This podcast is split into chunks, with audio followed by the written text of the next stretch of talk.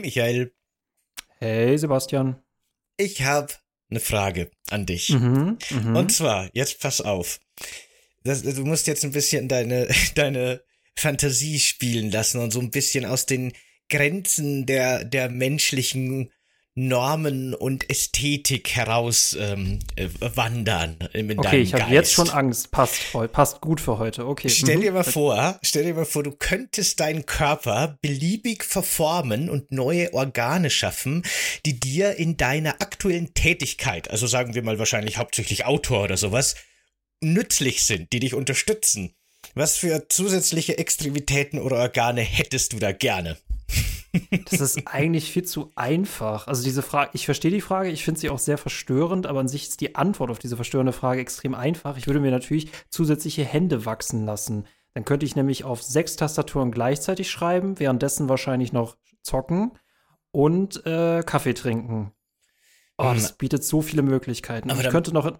Ja, super geil. Mhm. Ja, aber dann brauchst du auch mehr Hirne oder sowas, mehr Kapazität dafür. So einfach mehr, mehr Köpfe wahrscheinlich auch. Vielleicht auch rundherum Augen oder sowas.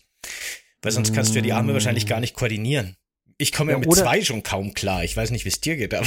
Ja, oder ich habe so ein Ringauge, weißt du? Das ist so eine so, so, so ein Gelee-Auge, das einmal kreis rund um den Kopf herum geht, dass ich komplett im 360-Grad-Winkel gucken kann. Mhm, mhm, okay, ich kann noch zusätzliche Gehirne dazu nehmen. Ja gut, dann nehme ich wahrscheinlich 5 Terabyte Hirn auch noch dazu. Mhm. Ja, okay. Ja, okay. Das, äh, das ist, ja, das, das nehme ich. Also jetzt bin ich mal gespannt, ob du das toppen kannst. Ja, das Blöde ist, dass meine Antwort so ein bisschen die gleiche ist, weil im Endeffekt sitze ich halt auch die ganze Zeit vorm Computer und arbeite jetzt auf meinen zwei Bildschirmen mit meiner einen Maus und Tastatur und wenn ich mit drei, vier, fünf, acht Bildschirmen und fünf Mäusen und acht Tastaturen parallel arbeiten könnte. Nur so eine, eine, eine Hälfte von mir, ein Drittel von mir recherchiert, das andere schneidet schon die Videos, das andere macht die Aufnahmen. Das wäre schon ziemlich cool.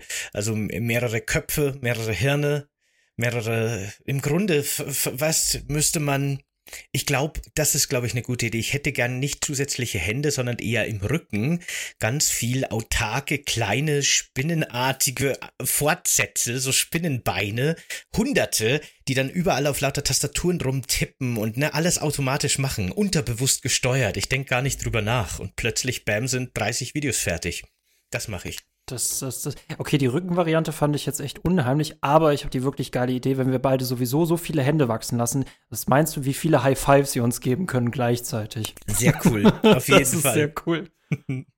Mich würde vor allem auch interessieren, welche zusätzlichen Organe oder anderen Organe oder Körperverformungen ihr euch da draußen gerne wachsen lassen würdet für eure Berufe, für eure Aufgaben, eure Hobbys. Schreibt uns das gerne in die Kommentare.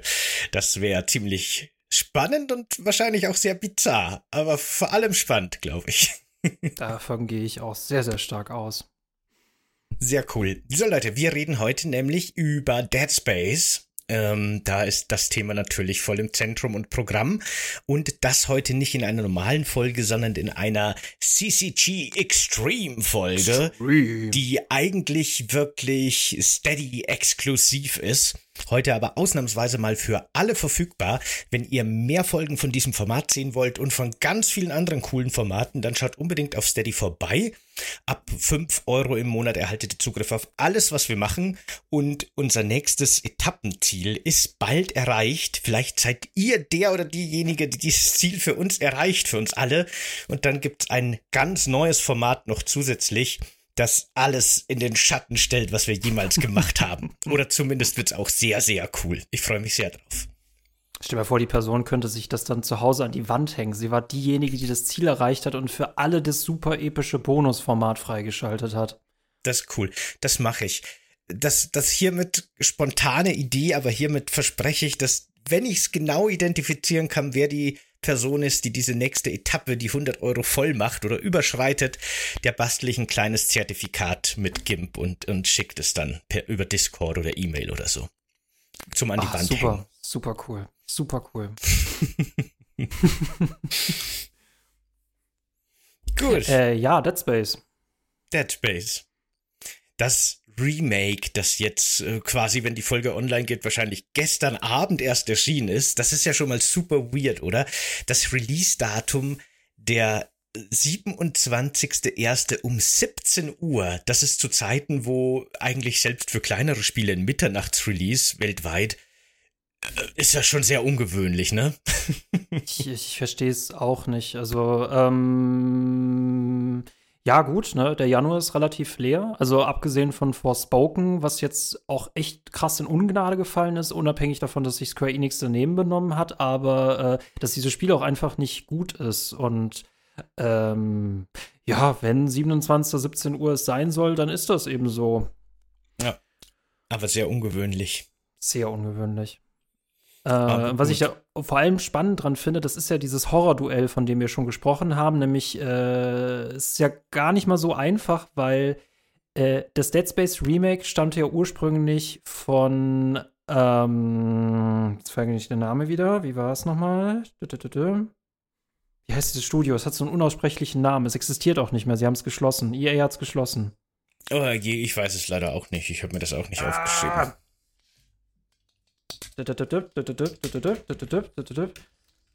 Leute, lasst einfach ein kleines Schaf in eurem Kopf über den, äh, über den Dings äh, hopfen. Will Serral Games, genau. Äh, ursprünglich, genau. genau. Ursprünglich hm. stammte ja Dead Space von Will Serral Games. Äh, die wurden aber dicht gemacht, nachdem Dead Space 2 und Dead Space 3 sich nicht so gut verkauft haben. Dann sind die Leute, die Ex-EntwicklerInnen quasi, haben sich zusammengeschlossen, haben dann ein, ein eigenes Studio gegründet. Da haben sie Callisto-Protokoll gemacht. Und jetzt war EA quasi so clever, in Anführungszeichen. Sie haben einfach Dead Space ein Remake gemacht. Und das war dieses Duell, was Sebastian und ich abgewartet haben. Über Callisto-Protokoll haben wir schon gesprochen, sehr gesp viel gesprochen, auch sehr viel Negatives zugesprochen. Und deswegen war es spannend, jetzt zu beobachten, wenn das Dead Space Remake auch in den Ring tritt, wer ist das bessere Horrorspiel? Und dieses besser ist ein sehr interessanter Begriff in dem Kontext. ich fand, also ich muss sagen, ich bin mit einer Voreingenommenheit in dieses Thema reingegangen, weil im Vorfeld dachte ich mir, dass jetzt das coole Team, das damals dieses Meisterwerk Dead Space gemacht hat, auf eigene Faust ihr cooles Callisto-Protokoll machen können. Und dann kommt EA mit seinem lieblosen und bestimmt total auf Mainstream fokussierten und casualisierten Dead Space Remake daher, das bestimmt scheiße wird. Das war so Anfang Dezember noch so mhm. meine Meinung für das Ganze. Und ob sich die großartig verändert hat, das erfahren wir heute auf jeden Fall. Ja, da gibt's viel zu besprechen, denke ich. Äh, genau, wir haben jetzt Dead Space beide gespielt. Wir haben das Remake jetzt nicht durchgespielt. Äh, da hat uns einfach auch die Zeit gefehlt, aber ich glaube, das ist auch gar nicht unbedingt notwendig, um das gut vergleichen und abschätzen zu können. Denn was man echt schon mal über das Remake sagen kann, ist, das hält sich erstaunlich genau ans Original und das hätte ich im Vorfeld gar nicht gedacht von dem, was so gezeigt wurde. Und äh, das äh, gefällt mir schon mal echt gut, muss ich sagen. Ich, ich war auch erstaunt. Also ich, ich habe ich hab das Original offenbar viel zu oft gespielt, weil ich an der, also weil ich echt an der Sekunde abzählen kann, was gleich kommt. Und dieses Remake ist wirklich so originalgetreu. Also das ist, äh, ne, es gibt auch diese Remakes, die komplett vom Original abgewichen sind und so ein bisschen äh, äh, das Original, also irgendein Original beschädigt haben. Mir fällt tatsächlich jetzt gerade kein Beispiel ein. Und dann gibt es wiederum solche. Resident ähm, Evil 3 zum Beispiel. Ja, das ist eigentlich genau, das ist ein gutes Beispiel. Resident Evil 3 Remake, äh, das hat das Negative aus dem Spiel hervorgehoben mit einer hübscheren Grafik. Und das ist ein eher das schlechtere Remake. Ich finde auch äh, ein Spyro Remake ganz toll und Crash, ba äh, Crash Bandicoot Remake. Und das war, ähm, das ist nicht nur eins zu eins, es gibt auch so ein paar Änderungen, aber jede Änderung finde ich sinnvoll, muss ich sagen. Also, ja, ich war auch im, Dez im Dezember war ich auch noch auf der Callisto-Seite. Das hat sich, glaube ich, jetzt ein bisschen geändert. ja, das stimmt schon. Es gibt tatsächlich äh, ein paar äh, Kritikpunkte, die ich an äh, dem Remake jetzt auch habe. Auf die kommen wir bestimmt noch zu sprechen. Aber wenn man jetzt eben Callisto-Protokoll und Dead Space Remake direkt gegen überstellt als Kontrahenten, so wie wir das ursprünglich ja auch irgendwie uns gedacht haben und wahrgenommen haben und so wie es viele wahrscheinlich gesehen haben, muss man, glaube ich, schon sagen, dass Dead Space da schon irgendwie die bessere Figur macht. Ja, vor allem auch nach der ersten Stunde, ne? Also vor allem Callisto hat seinen Zauber irgendwie so nach der ersten Stunde verloren und ich war bei Dead Space nach der ersten Stunde total äh, geflasht. Das ist auch der Grund, warum wir es quasi für diesen Vergleich eigentlich nicht äh, durchgespielt haben müssen, weil alles, was ich gesehen habe, war leider schon 80 Mal besser als in Callisto-Protokoll. Ähm, was ich jetzt ehrlich gesagt irgendwie auch nicht verstehe, warum Callisto-Protokoll von der Originalformel so weit weg abgewichen ist, ohne was wirklich Neues, Cooles zu machen und das Remake auch eigentlich gar nicht faul war, ne? Also, die haben das gut umgesetzt und die haben das echt gut ergänzt. Also, vom moralischen Standpunkt her dürfte das Duell gar kein Remake gewinnen, aber Callisto hat auch einfach komisch abgeliefert. Mhm. Ich verstehe das bei Callisto wirklich auch nicht. Die haben teilweise wirklich sich so stark an Dead Space orientiert und manche Spielmechaniken und auch die, die ganze Stimmung und so weiter haben die ja fast eins zu eins übernommen oder wieder ähnlich kreiert halt, wie sie das damals schon gemacht haben bei Dead Space. Aber wenn es dann um so Kernspielmechaniken geht und so Kernmotivationsmechaniken und so ein bisschen das, was halt das auch zu einem guten Spiel macht und nicht nur zu einem atmosphärischen Erlebnis, da haben sie dann irgendwie versucht, scheinbar was ganz Neues zu machen in, in Callisto und sind da, glaube ich, ein paar Mal nicht so günstig abgebogen und haben da im Grunde so ein bisschen den Ausgangspunkt Dead Space, so wie es sich anfühlt, ähm, zu weit verlassen und nee, nee, leider nicht.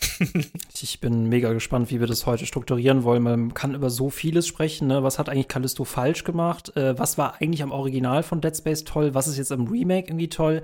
Äh, wenn ich Callisto runterbrechen müsste, und da hatten wir ja auch echt unterschiedliche Meinungen zu, je nachdem, wie weit wir waren, weil äh, beim Podcast selber waren wir mit Callisto noch gar nicht durch. Dann kurz nach dem Podcast waren wir beide, äh, ich glaube, kurz vorm Ende. Das hat man so ein bisschen gemerkt in unserem Neujahrsstream. Und dann waren wir durch. Und dieses, dieses anfängliche Hoch hat sich dann ja relativ schnell erledigt, weil, was wir sagen müssen, Callisto-Protokoll hat eine unglaublich tolle Atmosphäre, beziehungsweise ich sagte ja mal, Callisto-Protokoll ist wie Dead Space, es sieht aus wie Dead Space 1, es spielt sich wie Dead Space 2 und es hat die Eiswüste aus Dead Space 3 was diesem Spiel echt nicht gut getan hat, ist der Nahkampf. Ich kann mich wirklich an kaum ein Horrorspiel erinnern, in dem ich mal den Nahkampf gefeiert habe. Ressourcenknappheit war ganz, ganz toll. Es gibt ganz tolle Momente in diesem Spiel. Und das, was dem, dem Spiel dann endgültig das Rückgrat im wahrsten Sinne des Wortes, denn es hat der Hauptfigur auch das Rückgrat gebrochen und noch Schlimmeres, die Endgegner, die haben diesem Spiel den absolut letzten Rest gegeben. Ähm, ja, nee, und dann ist es echt schwer, Fan davon zu sein. Wir waren ja wirklich in unserem Podcast zu Callisto-Protokoll beide sogar noch relativ positiv dem Spiel gegenüber eingestellt. Ja, ja, und ja. ich bin's ehrlich gesagt ja irgendwie immer noch, weil ich mag's eigentlich schon irgendwie. Aber wir hatten beide zu dem Zeitpunkt bis kurz vor dieser Aufzugsszene gespielt. Also es ist nicht wirklich ein Aufzug, es ist so ein Lastentransporter, der fährt mhm, irgendwie mm, über eine mm. gerade Linie von A nach B. Da muss man halt gegen Wellen von Gegner kämpfen und dann kommt zum ersten Mal so ein Miniboss und das ist eben so ein schrecklicher Bosskampf und der ist so nervig und so schlecht gemacht. Und plötzlich kommt dieses Spiel, das immer ein Nahkampfspiel sein will, die ganze Zeit, kommt und sagt, na, aber jetzt musst du schon schießen, weil sonst bringt er dich im Nahkampf um. Und das macht alles überhaupt keinen Sinn mehr und ist nur frustrierend. Und der letzte Boss ist auch nicht besser. Und da hat das Spiel ab, also wir haben quasi wirklich die schlimmsten Tiefs des Spiels zu dem Zeitpunkt, als wir den Podcast damals gemacht haben, noch nicht gesehen. Dafür aber auch eine ziemlich coole Untergrundstadt, die dann noch kommt. Die haben wir auch noch nicht gesehen, was das Ganze wieder ein bisschen rausreißt. Also ich finde, Callisto Protokoll hat so seine Hochs und Tiefs, aber insgesamt, naja, ne? Hm. Ja. Ich finde diese, dieser eine Part, es gibt im Callisto-Protokoll diesen einen Part, wo man in einer Kolonie ist und an eingefrorenen Gegnern vorbeilaufen muss, vor allem mhm. diesen, oder die sind eingeschlafen. Die meine ich, man, genau. Genau, man kennt die, man hat die Ressourcenknappheit, man lebt echt nicht lange. Das ist echt die, die beste Stelle in diesem Spiel. Versus, das hatte ich schon echt nicht, das hatte ich schon echt lang nicht mehr, ne? Ich setze mich um 22 Uhr hin und denke mir, komm, jetzt spielst du Callisto-Protokoll durch. Und ich scheitere und scheitere und scheitere und scheitere und scheitere an diesem Bosskampf und plötzlich gucke ich auf die Uhr und es ist 3 Uhr morgens. Und dann, das hatte ich schon lange nicht mehr, dass ich mir denke, Michael, was ist dir jetzt viel mehr wert? Dein Schlaf oder dein Stolz? Und dann äh, hattest du mir erzählt, dass du das auf, auf, du hattest es auf leicht runtergestellt und ich finde es auch mhm. absolut legitim, dass man es da auf leicht runterstellt. Bis ich rausgefunden habe, dieses Spiel ist ja auch nicht nur oft schlecht, es ist ja auch oft dumm. Und es, das, das, was in diesem Endgegner angelehnt wird, dass man permanent über diese Tische hüpfen muss, das ist ein Feature, das sollt ihr komplett, könnt ihr komplett ignorieren, weil diese Hitbox von diesem Vieh so dumm ist, dass jedes Mal, wenn es anfängt zu schlagen, ihr sowieso schon wieder drei Meter weit weg seid. Also laufen ist einfach das Beste und dann dauert das halt auch echt ewig und dann ist es auch einfach vorbei und ich war nicht stolz auf mich. Ähm, ich habe das auch nicht mehr in der Nacht durchgespielt, sondern am Tag danach und dachte mir so, boah, Alter, hättest du das früher gewusst. Und das war so die letzte, es war so, ne, ich habe den Tee leer getrunken und der letzte Schluck war noch mal so richtig widerlich. Also, ich mag Callisto eigentlich, aber oh, ich darf echt nicht meine Erinnerung daran wieder heraufholen. Mm, genau.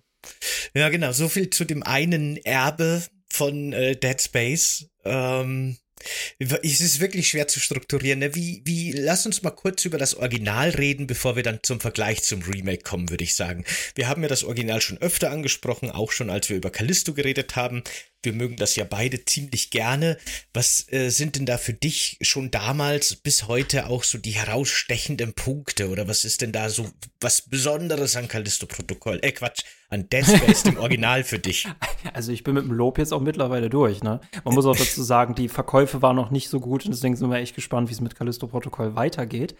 Ähm, Dead Space äh, das habe ich erst in meinem Studium kennengelernt und auch hier fehlt mir wahrscheinlich wieder die Perspektive, an welchen Spielen sich das anlehnt. Im Nachhinein würde ich sagen, es ist wahrscheinlich äh, sehr stark an äh, Resident Evil 4 angelehnt, also einfach dieses Third-Person-Shooter mit Survival-Fokus. Äh, äh, unabhängig davon, ich empfand das als richtig coole Horror-Shooter-Reihe, die auch äh, einfach einzigartig ist. Jetzt mal abgesehen von Capcom fällt mir nämlich echt keine Horror-Shooter-Reihe ein. Ähm, es war unglaublich atmosphärisch. Ähm, vor allem auch dieses Crossover aus Science Fiction und Horror, das war für mich auch total neu. Und ähm, ich habe die Teile alle gern gespielt, auch wenn ich das Gefühl hatte, Teil 1 war so mehr der unheimlichere und Dead Space 2 war schon deutlich actionlastig. Aber das hatten wir ja auch schon häufiger in Gesprächen gehabt, dass Horrorreihen immer dazu tendieren, dass sie immer ganz toll anfangen und dann immer actionlastiger werden, um die Zielgruppen zu ähm, vergrößern. Aber äh, Dead Space fand ich ganz, ganz großartig, weil, egal wie oft ich das spiele, dieses Spiel schafft es, einen Survival-Stress auszulösen. Egal wie oft man das gespielt hat. Und äh, das finde ich großartig. Diese echt bedrückende Stimmung und kämpft einfach ums Überleben. Es ist brutal, es ist, ach, einfach wunderbar. Hm, ich finde auch, dass äh, Dead Space tatsächlich ist, ist für mich immer so in, in meiner Kategorie der beste Nachfolger, den Resident Evil 4 jemals hervorgebracht hat. Also das ist vom Gameplay her und so weiter in vielen, in vielerlei Hinsicht ganz stark an Resident Evil 4 angelehnt, ist aber mehr so ein bisschen in den, in den, in die Horror-Richtung gegangen. Mhm. Und äh, nicht mal Capcom hat es geschafft, nochmal so einen guten Nachfolger von Resident Evil 4 zu machen, wie Dead Space geworden ist. Im Bezug auf Dead Space ist ja auch immer wieder das Wort Terrorspiel so im Umlauf, dass manche sagen, es ist eigentlich schon fast kein Horrorspiel, es ist eher ein Terrorspiel. Also es geht weniger tatsächlich um die Auseinandersetzung und um die Jumpscares und um die Kämpfe und die, die Kreaturen, die natürlich schon auch sehr cool sind, sondern um diese permanente Anspannung und dieser permanente Druck, den das Spiel ja wirklich nie nachlässt. Du bist ja wirklich von Anfang bis zum Schluss unter Hochspannung in Dead Space, mm. weil dauernd hast du diese Geräuschkulisse, dauernd hast du wieder neue Szenarien, denen du dich aussetzen musst, neue Herausforderungen und du weißt genau, ständig können sie immer und überall sein und das Spiel gibt dir kaum irgendwie mal Ruhepunkte und selbst in den Speicherräumen, wo die Werkbänke stehen, gibt es dann ab und zu böse Überraschungen. Also das Spiel will wirklich, dass du ständig auf Trab gehalten wirst. Und das macht das schon auch ziemlich besonders. Aber das in Verbindung eben trotzdem mit einer sehr düsteren, sehr klaustrophobischen Stimmung, das hat einfach eine, eine super, ist eine super Kombination einfach. Die hat mich auch total fasziniert damals und finde ich auch heute noch äh, super gut äh, wie wir das tatsächlich treffen sich hier ganz viele Aspekte aus verschiedenen Folgen, über die wir schon mal gesprochen haben. Und Horror ist bei uns auch im Podcast ein sehr äh, wichtiges Thema. Äh, was ich an Dead Space großartig finde, das hat auch einfach einen ganz neuen Horror ähm, erschaffen. Es ist halt einfach nicht nur, äh, wir müssen auf ein Bergbauschiff fliegen und dort gibt es eine Alien-Zombie-Epidemie. Äh, äh, so einfach lässt es sich nicht erklären und die Hintergründe sind auch deutlich, sind auch viel, viel komplexer. Und was ich an Dead Space ganz toll fand, das ist ja über diese zehn Kapitel strukturiert. Und es ist einfach so cool, dass wir in diesen zehn Kapiteln, äh, wo wir auf diesem Bergbauschiff sind, wir wirklich jedes Areal erkunden können und jedes Areal eine ganz eigene Herausforderung hat und jedes Areal auch ein ganz eigenes äh, Gameplay hat. Und äh, ich kann mich an jedes Areal erinnern, ich kann mich an dieses Gameplay erinnern und ähm, das, das ist echt gut strukturiert. Also nicht nur, was die, was die einzelnen Level angeht, sondern einfach von vorne bis hinten. Ne? Also von der Ankunft bis dann äh, zum Showdown auf dem Planeten unterhalb des Bergbauschiffes. Äh, für mich hat sich Dead Space auch immer ganz stark nach so einem Autorenwerk angefühlt. Das ist nicht so ein auf Marktforschung basierendes polishtes Ding, das irgendwie auf irgendein Publikum besonders zugeschnitten ist. Oder so hat es sich für mich angefühlt. Ne? Ich habe natürlich keinen Einblick in den Entwicklungsprozess, sondern für mich wirkte das immer und wirkt immer noch wie so ein wirklich äh, so eine Vision, die umgesetzt wurde. So eine Vision von einem oder mehreren Personen, die da irgendwie in die Realität gefunden hat. Und äh, diese, die, dieses, die, diese durchgeplante Struktur, die du schon angesprochen hast, ist da eben ein Teil davon. Aber da gibt es eben so viel Kleinigkeiten, die das Spiel eben sehr konsequent von vorn bis hinten durchzieht. Und die, glaube ich, auch wirklich dazu beitragen, dass das Spiel eben in der Stimmung und in der, in der Umsetzung so so super intensiv ist auch einfach. Ähm, zum Beispiel eben das, abgesehen von der Intro-Cutscene, wo alle noch auf einem Schiff sitzen, im Cockpit miteinander, hat Isaac, unsere Hauptfigur im Original Dead Space, nie wieder Kontakt zu irgendeiner anderen menschlichen Person, außer über Bildschirme oder wenn dicke Glasscheiben dazwischen sind. Aber nie wieder wirklichen Kontakt im Grunde. Und äh, das fördert halt auch ganz stark dieses Gefühl von isoliert sein und alleine sein und dem ausgesetzt sein.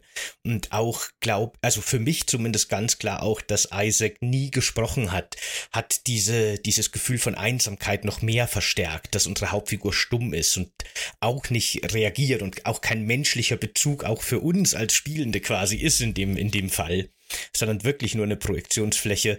Das ähm, hat alles sehr cool zusammengespielt und cool funktioniert. Und auch so Kleinigkeiten wie dass die Kapitelnamen quasi, wenn man sie mhm. richtig liest, ohne das jetzt zu verraten, quasi schon das Ende spoilen oder einen großen Reveal äh, quasi offenlegen. Das sind alles so Sachen, die ich eben sehr cool finde, die sehr schön ineinander spielen und die das Ganze zu so einem total tollen Gesamtwerk für mich machen. Es ist für mich auch gefühlt so ein Horrorkrimi mit verschiedenen Ebenen. Ne? Wie gesagt, wie ich ja eben schon meinte, dieses, dieser Horror, den muss man auch erstmal verstehen, wenn man dort ist und äh, äh nach und nach begreifen und diese wahren Ausmaße überhaupt äh, äh, verstehen. Das ist ein ganz, ganz toller Horror. Dass, dass er nicht spricht. Also oft wird es halt kritisiert, dass es halt irgendwie so, äh, so faul, ähm, faules Writing ist. Äh, das hat man auch Far Cry vorgeworfen, weil sie hatten einen echt guten Protagonisten in Far Cry 3 und danach hat er einfach nie wieder gesprochen. Ähm, ist halt einfach und ich glaube, sie hatten die, sie hatten sich dann gespart, weil es dann männlich und weiblich gab und haben sie sich einfach gespart, dass man einen Sprecher und eine Sprecherin dafür hätte anstellen müssen. Ähm, so hat man überhaupt keinen Bezug zu so einer Person. Bei Dead Space hat das was Besonderes, weil wir haben nur seine Schmerzensschreie, die ja auch unsere Schmerzensschreie widerspiegeln und dieses äh, tiefe, tiefe Atmen, äh, äh, wenn er um Luft ringt oder wenn er einfach gerade in seinen Anzug atmet. Und das widerspiegelt, das ist eine super Verbindung zwischen uns beiden und dass da auch keine Trennwand ist. Ne? Also den Horror spielst du wirklich äh, am eigenen Leib. Und dazu trägt auch ganz viel die Akustik bei, äh, die Musik, die aufzischt und dann wieder verschwindet oder dieses bedrohliche oder dass irgendwas in den Gängen rumläuft, das du nicht richtig äh, fassen kannst. Äh, das ist von vorn bis hinten echt guter Horror, ja. Auch das Sounddesign, das du schon angesprochen hast, spielt da so perfekt mit rein. Also das ist ja wirklich auch so gut durchstrukturiert, weil eben gewisse Geräusche in gewissen Stellen ineinander übergehen und du bist dir nicht mehr sicher, schreit jetzt ein Monster oder war das die Tür hinter mir oder ist das dieses komische Gerät, das da vorne wabert und ähm, ne, diese Geräusche, die eben unsere Hauptfigur macht, die die Geräte machen, die die Umwelt macht, das ständige Flüstern und die Musik, die man ab und zu hört, die ganz unpassend ist und die Monstergeräusche, die verschwimmen manchmal. Da wird wirklich so eine Soundkulisse draus und gerade mit Kopfhörern, wenn man spielt, was ich da sehr empfehlen würde, vor allem auch beim, beim Original, zum Remake kommen wir dann noch, ähm, das äh, äh, saugt einem halt einfach voll rein und zwingt einem auch dazu, wirklich ganz genau hinzuhören. Also auch nicht nur das Sehen, sondern auch das Hören spielt halt eine ganz, ganz wichtige Rolle, weil man dadurch eben auch die, die anrückenden Monster identifizieren kann, unter Umständen. Und damit spielt das Spiel eben auch ganz stark. Also auch auf der Ebene macht das das wirklich sehr klug und sehr cool. Ja, du, du hast auch vor allem die Beklemmung, ne? Du hast eine sehr, sehr nahe äh, Third-Person-Kamera. Ähm, ich finde, das Wenden ist immer so ein bisschen, ist auch absichtlich sehr, äh, sehr sperrig. Äh, also, ähm, dass du echt schwer manchmal einen Überblick behalten kannst. Vor allem musst du permanent aufpassen, was dich von hinten angreift, weil das wird dir wirklich nicht angezeigt. Ähm, äh, du musst immer gucken, dass du möglichst viel Raum zwischen den Viechern und dir lässt. Und das ist äh, äh, nicht immer einfach. Isaac fühlt sich ja auch so schwer an. Der, ja. man, man fühlt die Schwere dieser Figur und dieses Anzuges, ne? Und der ist eben nicht so schnell und so wendig. Das ist aber eben gerade auch dadurch, dass die Monster einem nicht zu nahe kommen dürfen, ist das ja auch eine, eine wichtige Spielmechanik, finde ich. Äh, das wird ja auch im, im Original Resident Evil 4 kritisiert, dass man sich während des Zielens zum Beispiel gar nicht bewegen kann.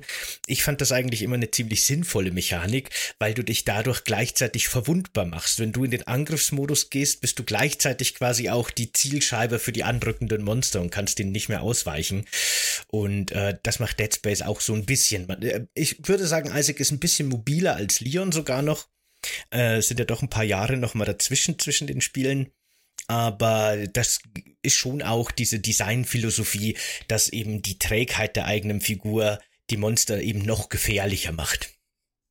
Äh, tatsächlich noch Punkt zur Akustik, weil das fand ich sehr, sehr beeindruckend, auch am Original. Ähm, im, Im schwerelosen Vakuum, äh, wo die Geräusche komplett gedämpft sind und du deine eigenen Schritte hörst und Monster noch viel leiser sind. Das war für, waren für mich immer so die komplett unheimlichsten Stellen, auch wenn irgendwie Wrackteile oder Leichenteile so ganz fast schon weiß nicht, so in Trance, so durch diesen schwerelosen Raum gleiten und du dann versuchst, zwischen den Leichen noch irgendwelche Monster zu erkennen.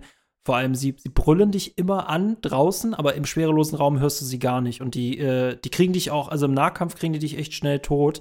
Ähm, und ich glaube, so einer der anderen wichtigen Hauptaspekte an Dead Space ist tatsächlich dieses äh, äh, taktische Gliedmaßen abtrennen. Äh, dass es schon Sinn macht, äh, immer nicht, ne, bei Zombies heißt es eigentlich immer auf den Kopf zielen. Da ist es tatsächlich wichtig, ziel auf die Gliedmaßen, damit diese Viecher halt einfach nicht mehr auf dich zukommen können.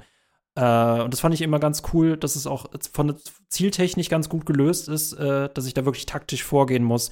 Hauptsache auf die Beine, Hauptsache auf die Arme. Mhm. Das war eben auch so ein bisschen dieser Resident Evil 4 Ansatz so weitergedacht, weil da war es ja eben auch so, ich schieß dem die Axt aus der Hand, ich schieß dem ins Knie und dann in den Kopf und dann fällt er um und dann kann ich mit dem Messer in den Nahkampf gehen.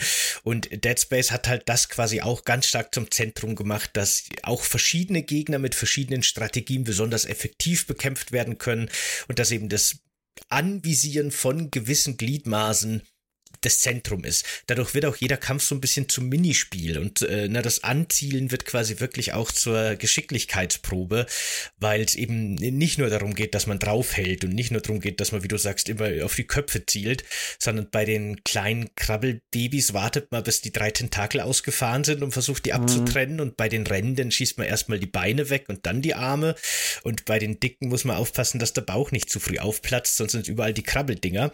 Und das erfordert halt immer auch so ein bisschen Taktik und Geschick bei jedem einzelnen Gegner, was da noch mit reinkommt. Das ist schon sehr cool.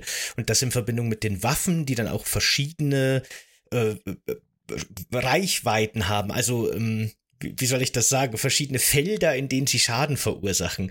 Die einen schießen so vertikale oder horizontale, je nachdem wie sie eingestellt sind, äh, Ketten an Elektroblitzen, die alles abtrennen, was ihnen im Weg steht. Die anderen schießen relativ auf einen Punkt, wie so klassische Shooterwaffen, wie man das kennt. Und da muss man halt wirklich auch immer die passende Waffe zu den passenden Gegnern wählen. Das ist schon alles sehr gut durchdacht und durchdesignt von vorn bis hinten. Äh, und das wird ja noch tatsächlich kombiniert mit, dass du äh, Stase einsetzen kannst. Das ist eine Fähigkeit, mit der kannst du Dinge verlangsamen, äh, was sehr praktisch ist für Gegner oder für Objekte, äh, kaputte ähm, Schiebetüren oder irgendwelche Motoren, die sich bewegen. Äh, dann hast du ja, dass du Objekte werfen kannst. Das finde ich alles immer ganz cool, weil du immer zwischen diesen drei Sachen hin und her wechseln musst. Äh, äh, sollte ich jetzt Stase einsetzen? Sollte ich jetzt Sachen werfen? Sollte ich schießen? Und dann kannst du ja noch äh, austeilen. Das habe ich tatsächlich noch, in meinen ersten Playthroughs habe ich das nie verwendet, das Schlagen. Äh, das tatsächlich viel beliebtere und auch so ein bisschen der Running Gag äh, ist ja das Treten dass du vor allem, wenn Gegner halt äh, am Boden kriechen, dass du sie einfach kaputt treten kannst, um Munition zu sparen. Ähm, es gibt diverse Waffen, das war aber schon immer mein Kritikpunkt irgendwie am ersten Teil. Es gibt dieses Impulsgewehr, das so was wie Maschinengewehr ist und das reicht an sich aus. Äh, alle anderen Waffen brauchst du dann auch irgendwie nicht mehr. Weil äh, das mit der Klinge fand ich manchmal so ein bisschen ähm, äh, unpräzise. Das gleiche wie mit dem Feuerlöscher, äh, mit dem, mit dem, mit dem, mit dem Flammenwerfer, ne? weil es einfach eigentlich immer nur ums Abtrennen geht. Also ich habe quasi fast jeden Playthrough nur mit einer Waffe durchgespielt. Ähm, und das hat das Spiel selten mich mal dazu gebracht, durch die Ressourcenknappheit, dass ich mal eine andere wählen musste. Hm. Äh, ich habe tatsächlich, meine Lieblingswaffe war immer dieser, ich glaube, Plasmaschneider heißt er oder so ähnlich im Deutschen. Im Grunde die quasi. Erste, ne? Nee, die, die zweite Version von der Standardwaffe, die viel mehr Reichweite hat, also die einen viel breiteren äh, ah. Schneideradius hat. Die kann zwar nur horizontal schießen, aber dafür halt einen super breiten Strich mit super viel Power. Das ist so ein bisschen die Shotgun in dem Spiel, nur dass die halt wirklich dann auf einer Ebene durch alles durchschneidet, auch durch mehrere Gegner, die habe ich immer geliebt. Aber das Gewehr, das du angesprochen hast, das hat mich tatsächlich auch schon immer gestört, aber weniger als Waffe und nicht, weil sie so effektiv ist oder so. Also das ist sie auch, aber sondern in der Metapher oder beziehungsweise in der Spiellogik hat die mich echt immer ein bisschen genervt, weil für mich war das auch immer so clever, dass wir quasi diesen Ingenieur spielen. Wir sind ja kein Space Marine oder Supersoldat, sondern wir sind Mechaniker, wir sind Techniker. Und äh, deswegen tragen wir einen sehr schweren metallischen Anzug, der uns vor den unglaublich schweren, riesigen Maschinen schützt, die in diesem riesigen Schiff quasi super laut und gefährlich rumpumpen und rotieren und so weiter. Und zufälligerweise schützt uns der eben auch genau gegen die Angriffswaffen der Necromorphs, die halt quasi die Rüstung der, der Soldaten, der Soldatinnen einfach durchbohren können. Und gleichzeitig sind wir mit unseren eigentlich Werkzeugen, die halt zum Schneiden von Metallen oder dicken Kabeln gemacht sind, super gegen diese Monster gerüstet, weil wir denen zufälligerweise halt die Körperteile abschneiden müssen, um sie zu töten. Das wird auch so ein bisschen so gezeigt und erklärt immer wieder, dass die mit ihren Gewehren die ganze Zeit versuchen, auf Torso und Kopf zu schießen und das hat keine Wirkung und nein, man muss die abtrennen, bla bla. Und da passt quasi unsere Hauptfigur als Held so gut rein, weil rein zufällig dadurch, wie die Welt gestaltet ist, dadurch, was für Werkzeuge benutzt werden, ist unser Techniker jetzt die ideale Kampfmaschine gegen diese Alien-Bedrohung. Und dann findet er einfach ein normales Gewehr und das ist mhm. auch super effektiv. Und das stört mich irgendwie. Warum? Das sollte nicht effektiv sein. Aber gut. Es ist halt quasi diese Survival-Zweckentfremdung, ne? Weil Stase ist auch nicht ursprünglich dafür gedacht gewesen, dass man äh, Gegner damit verlangsamt. Das gleiche ist ja mit äh, diese Fähigkeit, äh, mit der du Objekte ziehen kannst, das ist ja an sich nur so für Rätsel gedacht. Und man entfremdet es ja auch, um äh, äh, Nägel, Kanister zu werfen. Was tatsächlich sehr witzig ist, wenn du schon tote Viecher hast, kannst du denen ihre Dornenarme abreißen und dann selber als Fluggeschosse verwenden das kann sein, dass das mich auch immer gestört hat, dass dieses Gewehr da eigentlich nicht reingehört. Also äh, es wurde für mich immer dann knapp, wenn ich keine Gewehrmunition mehr hatte, aber das passierte halt selten. Ich hatte meinen großen Spaß damit, aber ich habe diese Waffenvielfalt habe ich nie verstanden, äh, weil diese eine Waffe einfach viel zu überpowered war und ich habe die meiste Munition meistens gespart oder nur verkauft. Aber geht's, ist es vielleicht, liegt es vielleicht auch daran, dass du da halt die ganzen Upgrades reingesteckt hast und deswegen war die Waffe so überpowered? Nee, weil, daran liegt das nicht. Ich muss trotzdem nur kurz sagen, ich mochte ja. deine Waffe auch, weil die hatte immer gefühlt, die war auf diese Babyfeinde irgendwie eingestellt, weil immer diese, der hatte ja so drei Schuss und diese drei Schuss waren so perfekt angepasst an die drei Arme dieser Babys, damit konnte man die auch mal super mit einem Schuss alle gleichzeitig töten.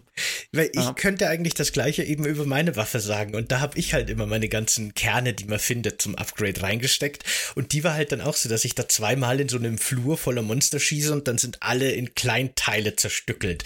Insofern habe ich die auch immer sehr geliebt und sehr überpowered empfunden. Aber weiß ich nicht, vielleicht hängt das auch sehr viel von Spielweise und davon ab, wie viel Ressourcen man dann in die einzelnen Waffen pumpt. Aber das war, glaube ich, für mich, also so, so beim, beim sechsten Playthrough ist es mir dann auch aufgefallen, ne, ähm, man benutzt immer die gleiche Waffe, das müssten die eigentlich einem verbieten oder ich bin dann einfach zu gut drin, bräuchte mittlerweile einen höheren Schwierigkeitsgrad. Und ähm, dieses Spiel gibt sich sehr, sehr viel Mühe, nicht nicht lesbar zu sein, was gleich passiert, aber äh, irgendwann mal hat man es halt drin, wenn du Luftschächte siehst. Luftschächte sind im Sinne dieses Spiels eigentlich gar keine Luftschächte, das sind eigentlich immer nur Stellen, an denen Monster reinkommen. Und äh, das ist, glaube ich, das, was mich auch beim, ich habe das jetzt äh, während der Pandemie mal wieder gestreamt, dass es mich aufgeregt hat. Das hat so im Ganzen so mit diesem Horroraspekt genommen, weil ich mal wusste, wo diese Viecher kommen, woraus sie halt kommen. Äh, ich brauchte das Überraschungselement Klammer auf, da muss ich sagen, da hat das Remake einen ganz, ganz tollen äh, Zug gemacht, Klammer zu. Aber das hat mich irgendwann, irgendwann kennst du es halt. Das ist leider, der Zauber verfliegt so ein bisschen, was die Monster angeht es, das Spiel besteht ja auch sehr stark aus Arena-Kämpfen eigentlich. Die sind meistens so ein bisschen verschleiert und in, in schönen Strukturen gebaut und abwechslungsreich. Aber im Endeffekt ist es halt wirklich so ein Gang, der in der Arena führt und dann kommt vielleicht ein Rätsel und dann kommt die nächste Arena. Und eigentlich, ne, so ist das Spiel grundsätzlich strukturiert. Es macht das nur eben so schön, dass es sehr lange bei Laune hält und ich finde, lang braucht, bis es dann mal schon auch teilweise ein bisschen eintönig wird. Es gab auch für mich bei dem Spiel, so, so gern ich es mag und ich mag es wirklich sehr gerne, immer wieder so einzelne Passagen, wo ich mir denke, ja, jetzt ist aber vielleicht auch mal wieder gut mit Gegnerhorden, die jetzt auf mich zukommen. Irgendwann Genau, wie du sagst, es ist entzaubert. Aber ich finde, das Spiel gibt sich sehr viel Mühe, eben diese eigentlich recht einfache Struktur, die es da hat, zu verschleiern. Durch coole Effekte, coole Ideen, Schwerelosigkeit, Sauerstofflosigkeit, äh, Lichtverhältnisse, Geräuschkulisse und so weiter. Das fühlt sich sehr lange und sehr oft sehr frisch an. Was ich äh, spannend finde, äh, äh, wir hatten ja im Zuge von HR äh, Giga beziehungsweise von Scorn hatten wir ja über Alien gesprochen, den kannte ich zu dem Zeitpunkt noch gar nicht, den Film. Das habe ich mittlerweile nachgeholt und ich finde es so faszinierend, weil der ist ja aus den 70ern, äh, wie sehr das eigentlich Dead Space ist. Also wie sehr sich Dead Space dieser Grundatmosphäre von Alien bedient hat. Man müsste nur Alien hier quasi durch ein Artefakt austauschen, äh, das wiederum Aliens produziert aber es ist genauso tiefgründig und auch, ähm, es geht nicht nur um Aliens, es geht auch irgendwie um Verschwörung und ich finde es sehr, sehr spannend, wie Dead Space das eingefangen hat und wie, wie gut einfach diese Atmosphäre wirkt und ähm, ich das Schiff unabhängig von diesen Arena-Kämpfen bis heute echt unheimlich finde, weil es ja auch noch ähm, einfach tolle Twists gibt, die so ein bisschen mit dem eigenen Bewusstsein spielen. Ja. Hm. Das stimmt. Ja, äh, äh, im Grunde haben wir dann jetzt quasi gleichzeitig das Remake auch schon besprochen, da wir jetzt schon das, über das Original so viel geredet haben? Oder gibt es da doch äh, Punkte, an denen es weit genug abweicht, dass man da noch mal drüber reden muss? Also ich, ich finde ja, aber mal an dich die Frage gestellt. Was, was waren denn so die Sachen auch vielleicht oder eine Sache, die dir gleich am Anfang aufgefallen ist, die verändert wurde? Und wie hast du die aufgefasst? Ähm, die, die größte Änderung, und äh, wir haben es ja gelobt, ne, bei manchen Spielen war es einfach nur äh, faul und ich gehe auch davon aus, dass es ursprünglich bei Dead Space der Protagonist, der hätte auch eine Stimme haben können. Sie haben es dann rausgelassen, wahrscheinlich um zu sparen und gleichzeitig hat es so einen atmosphärischen Effekt gehabt, wir wissen es nicht. Äh, und jetzt hat er plötzlich im Remake hat Isaac Clarke eine Stimme. Und das habe ich ehrlich gesagt nicht verstanden, weil das hatte ich genauso auch bei Callisto-Protokoll das Gefühl, wenn die Person was sagt, ist es irgendwie sinnlos. Und äh, dann müsste sie auch gar nichts sagen. Also er redet, er redet zwar, aber er redet eigentlich auch das gesamte Spiel über ziemlich wenig, bisher, was ich gesehen habe. Ähm, die gesamten Dialoge sind so angepasst worden, dass er auch selber eine Sprechrolle hat. Äh, das hatte ich, fand ich im Original irgendwie cooler, äh, weil er dann einfach immer nur so ein Zuhörer war, so ein Lakai. Ähm, es in ganz, ganz vielen kleinen Stellen hat sich geändert. Die Stimme ist, glaube ich, so der größte Unterschied, aber ähm, ansonsten, sie haben auch ganz, ganz viele Details geändert. Der Punkt mit der Stimme, das war für mich im Vorfeld ein ganz großer Grund zur Sorge. Da dachte ich mir so, ei, als ich das zum ersten Mal gelesen habe, dachte ich mir wirklich so, oh Mann, nein, jetzt versauen sie es. Das, jetzt ist es kaputt, das Remake. Können sie schon behalten, ist schon kaputt. Weil ähm, ich habe halt in der Vergangenheit gesehen, was passiert, wenn sie diesem Isaac eine Persönlichkeit und eine persönliche Geschichte geben wollen. Mhm. Gerade in Dead Space 3 sieht man das sehr schön, wo die auf die grandiose Idee gekommen sind, dass man doch in so einem Survival-Horror-Spiel unbedingt ein Love Triangle braucht und dass dann Isaac auch so ein total eifersüchtiger Proll irgendwie ist und rumpöbelt und so. Und da habe ich mir echt gedacht, so um Himmels Willen, meine Güte, was haben sie mit dieser Figur gemacht, die ich im ersten Teil eigentlich noch so cool fand? Ähm, und das war sofort meine Sorge, als ich gehört habe, dass Isaac synchronisiert wird im Remake. Aber ich muss sagen, zu meiner Überraschung ähm, bin ich positiv überrascht von dieser Synchro. Denn die haben es geschafft, dass er zwar eine Stimme hat und dass er zwar redet und er hat auch ein neues Gesicht bekommen, hm. aber sowohl seine Stimme als auch sein Gesicht, als auch das, was er sagt, also auch inhaltlich, ist alles leer. also im Grunde sagt er immer noch nix. Ja, genau. Genauso wie früher. Ja, ja, genau. Er, er interagiert halt jetzt in den Dialogen, aber alles, was er sagt, ist dann so, ja, hier ist irgendwie jetzt das Ding kaputt. Ich muss jetzt in den Wartungsschacht und da das Ding holen und da einsetzen.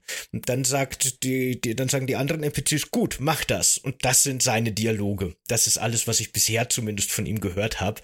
Und das finde ich ehrlich gesagt ganz gut ich, ich hatte Angst, dass die einen Charakter geben wollen, der dann vielleicht irgendwie wieder unsympathisch ist oder nicht passt zu dem, wie ich mir diesen Isaac vorgestellt hätte.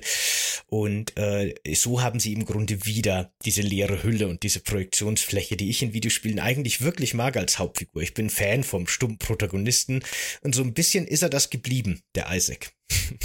Ich finde es halt so lustig, ne, weil die haben da quasi, er ist, er ist ja wirklich sowas wie ein Hausmeister, ne, und dann äh, macht er einfach sein Ding und eigentlich braucht er die anderen nicht. Die anderen machen halt immer mal wieder Türchen auf oder so, aber er ist halt quasi derjenige, der einmal von vorne bis hinten dieses Schiff reparieren muss. Und äh, ja, äh, das fand ich eigentlich immer so sympathisch. Mich stört's nicht. Hm, ich glaube, so was charaktertechnisch, was mich irritiert, ist zum Beispiel auch die Anpassung von Nicole äh, aus der ersten Nachricht äh, die war im Original deutlich jünger, jetzt wirkt sie deutlich älter und noch deutlich kühler und viel distanzierter. Ähm, es kann sein, dass ich das einfach das, das im Original mehr mochte, aber ich mag die Nicole aus dem Remake jetzt schon nicht. also bei dieser äh, Nicole-Nachricht, die sich Isaac gleich im Intro anhört, die ähm, kommt ja auch in beiden Versionen vor. Da hatte ich auch beim Remake gleich das Gefühl und ich habe dann auch die erste Stunde des Originals nochmal gespielt für den direkten Vergleich und ich empfinde es wirklich so, dass die Nachricht im Original irgendwie sowas Bedrohliches auch hat und irgendwas, man, ein ungutes Gefühl hat man, wenn sie da redet. Und das ist im Remake, finde ich, gar nicht mehr drin. Da fühlt sich das mhm. wirklich an, als wäre das einfach nur so eine, so eine, ach ja, bla bla, nette Geschichte, die, die sich halt so erzählt haben und jetzt kommt Isaac und besucht sie da auf ihrem, auf ihrem Boa-Schiff. Äh, da ist so, da ist so ein bisschen die Stimmung am Anfang, finde ich, schon verloren gegangen. Weiß ja, aber nicht genau, woran es liegt. Also die Verzweiflung, es fehlt echt die Verzweiflung, weil äh, man, äh, man, man sieht später, also das ist ja ähnlich wie im Original, dass man quasi so Aufzeichnungen von äh, Nicole findet. Und äh, die ist auch quasi im Remake einfach durch die Bank total gefasst. Und äh, das hast, also im Original war sie einfach total überfordert. Und im Remake ist es so komisch, warum die so cool mit dieser Situation umgeht. Ähm, weil das war für dich so, im Original war das für dich so der Draht der Person, die das noch alles mitbekommen hat, als noch nicht alles, also als alles gerade frisch den Bach runterging und du sammelst ja quasi nur noch alle Überreste dieses Chaos auf. Und äh, du hast im Remake einfach, machst du dir nicht so viele Sorgen um sie wie im Original. Mhm. Ja. Das kann schon sein. Ja. Aber gr grundsätzlich finde ich aber schon, dass, äh, also ich muss sagen, ich habe das Original Dead Space nur auf Deutsch gespielt, weil das äh, ist noch ein älteres Spiel, Xbox 360 damals. Da war es gar nicht so leicht, dass man das auf Englisch überhaupt kriegt. Und auch im Game Pass ist es jetzt nur auf, auf Deutsch oder Französisch verfügbar. Und ähm, da muss ich sagen, im Vergleich zur deutschen Synchro des Originals, ich weiß jetzt nicht, wie die englische ist, ist die Neuvertonung schon sehr viel besser und auch die Dialoge sind besser geschrieben, habe ja, ich das Gefühl. Also da hat das Spiel insgesamt schon einen Schritt nach vorne gemacht. Jetzt diese Figur der Nicole, ne, da, da fehlt für mich auch irgendwie ein bisschen diese ja, diese Anspannung und dieses Düstere so ein bisschen, diese, diese Angst. Aber grundsätzlich ist das schon ein, ein Schritt nach vorne, finde ich, vom, vom Remake. Das haben die schon wirklich gut überarbeitet. Die haben nicht großartig dazu gedichtet, die schwafeln jetzt nicht oder sowas, aber die Dialoge sind irgendwie stimmiger, schöner. Das finde ich ganz gut gemacht. Das kaufe ich denen auch vor allem ab. Vor allem, äh, äh, du hast das Gefühl, wenn du dir mal diese Besatzungscrew anguckst, im, im Remake äh, kannst du diese Person auch wirklich erkennen, diese Person sagen was. Da gibt es weitaus mehr Dialoge, du kannst die richtig zuordnen. Im Original weiß ich, dass wir mit mehreren Leuten angekommen sind, aber ich weiß nicht mehr, wer das war und wie die Person gestorben ist. Äh, das finde ich schon ganz cool. Das sind aber, wie gesagt, diese ganz kleinen Details, dass es sich echt sehr, sehr anders anfühlt. Ähm, wie gesagt, bei, bei Isaac und Nicole habe ich nicht das Gefühl, dass die Ergänzung oder die Veränderung dem was Neues beigetragen haben. Ähm, da hat es für mich einen Effekt verloren. Alle anderen Figuren finde ich großartig. Also, das hat hier und da Vorteile, das hat hier und da Nachteile, aber an sich bin ich sehr angetan. An so eine, das ist auch eigentlich eine Kleinigkeit, aber ich habe ja gerade schon gesagt, dass für mich das auch wirklich so ein Gesamtkonzept ist, das Original. Und äh, da bricht jetzt leider das Remake auch, das hat mich sehr gestört, weil man trifft jetzt tatsächlich im Spiel öfter, ich habe jetzt bis Kapitel 4 gespielt, da ist es jetzt zweimal passiert, äh, man trifft NPCs und dann nimmt Isaac auch seinen Helm ab und dann steht man in einem Raum mit denen und unterhält sich und dann wird so ein bisschen geplant und der Plot vorangetrieben und äh, das stört mich total an dem Remake. Das mag ich überhaupt nicht, dass es diese Szenen jetzt gibt, weil die erstens eben genau das kaputt machen, was ich anfangs gesagt habe, mm. dass eben diese, dieses, dieses vom vorn bis hinten durchstrukturierte Konzept von Isolation und Einsamkeit und dieses ständige Getrenntsein von anderen Menschen, das wird aufgelöst, weil jetzt gibt es diese Momente, wo Isaac andere Menschen trifft, wirklich hautnah denen gegenübersteht und gleichzeitig nimmt das eben auch den Druck raus. Das sind so Momente der Entspannung. Sobald Isaac seinen Helm abnimmt, weiß man als Spielender, der ein bisschen Erfahrung mit Videospielen hat, dass jetzt nichts passiert weil wir brauchen erst wieder eine Animation, wo er seinen Helm aufsetzt. Also jetzt lauert keine Gefahr, ich kann auch nicht sprinten oder die Waffe ziehen. Ich weiß, jetzt bin ich safe, jetzt kann ich mir in Ruhe den Dialog anhören, jetzt kann man ein bisschen aus dem Fenster gucken und jetzt kann nichts passieren. Und das sind so Momente, die es im Original eigentlich eben gerade nicht gab. Das war eben gerade das, was ich vorher meinte, dass das Spiel auch so ein Terrorspiel war, das dich nie in Ruhe lässt. Und jetzt ist es nicht mehr so. Jetzt hat es diese Down-Momente, und die machen so ein bisschen für mich auch das Pacing und die Stimmung. Die stören auf jeden Fall. Kaputt wollte ich gerade sagen, das wäre zu hart, aber die stören mich. Ja, ich finde, dieser Horror hat jetzt mittlerweile so ein bisschen Knigge, was zumindest solche Situationen angeht. Also diese Story-Momente. Story hat jetzt wirklich ein bisschen mehr Aufmerksamkeit bekommen und damit auch so ein Safe Space. Ähm, ich finde, die besten Veränderungen hast du definitiv in Welt und Kampf äh, um ein Beispiel zu nennen, ich habe irgendwie das Gefühl, dass die Kämpfe jetzt doch deutlich stressiger sind als im Originalspiel auf Mittel. Äh, dass die Gegner einen Ticken schneller sind und dass das Trefferfeedback, ähm, dass man noch mehr Schüsse braucht, um denen die Gliedmaßen abzutrennen, beziehungsweise man hat nicht das Gefühl, dass es so effektiv ist. Hinzu kommt, und das finde ich sehr, sehr clever gemacht, ähm, ich finde es zum einen ein bisschen nervig. Es gibt jetzt mittlerweile diesen, äh, diese Sicherungskästen, an denen man so ein bisschen was umstellen muss, um Strom von dem einen Gerät zum anderen zu shiften. Das finde ich, das nimmt so ein bisschen den, den, den, das Tempo raus. Was aber ganz coolen Effekt hat, ist, dass man manchmal Licht ausschalten muss, um Energie zu transferieren. Und dadurch bist du komplett im Dunkeln. Und so dunkel hatte ich das Original gar nicht. Also nicht das Gefühl, da wirklich in der Dunkelheit zu sein, dass ich meine Taschenlampe brauche. Und die Kämpfe, mein lieber Herr, äh, sind wirklich, wirklich geil. Also ja, Pacing durch die Story so ein bisschen verloren, aber die Kämpfe sind wieder richtig gut. Einfach ja. noch stressiger. Ja. Das sind jetzt gleich drei Punkte, auf die ich gerne noch eingehen Sorry. will. Äh, nee, ist kein Problem. Aber äh, genau, also Kampf muss ich eben auch sagen, ich finde, das Spiel hat gleichzeitig an zwei Reglern gedreht, die erstmal gar nicht unbedingt vereinbar wirken, aber es funktioniert.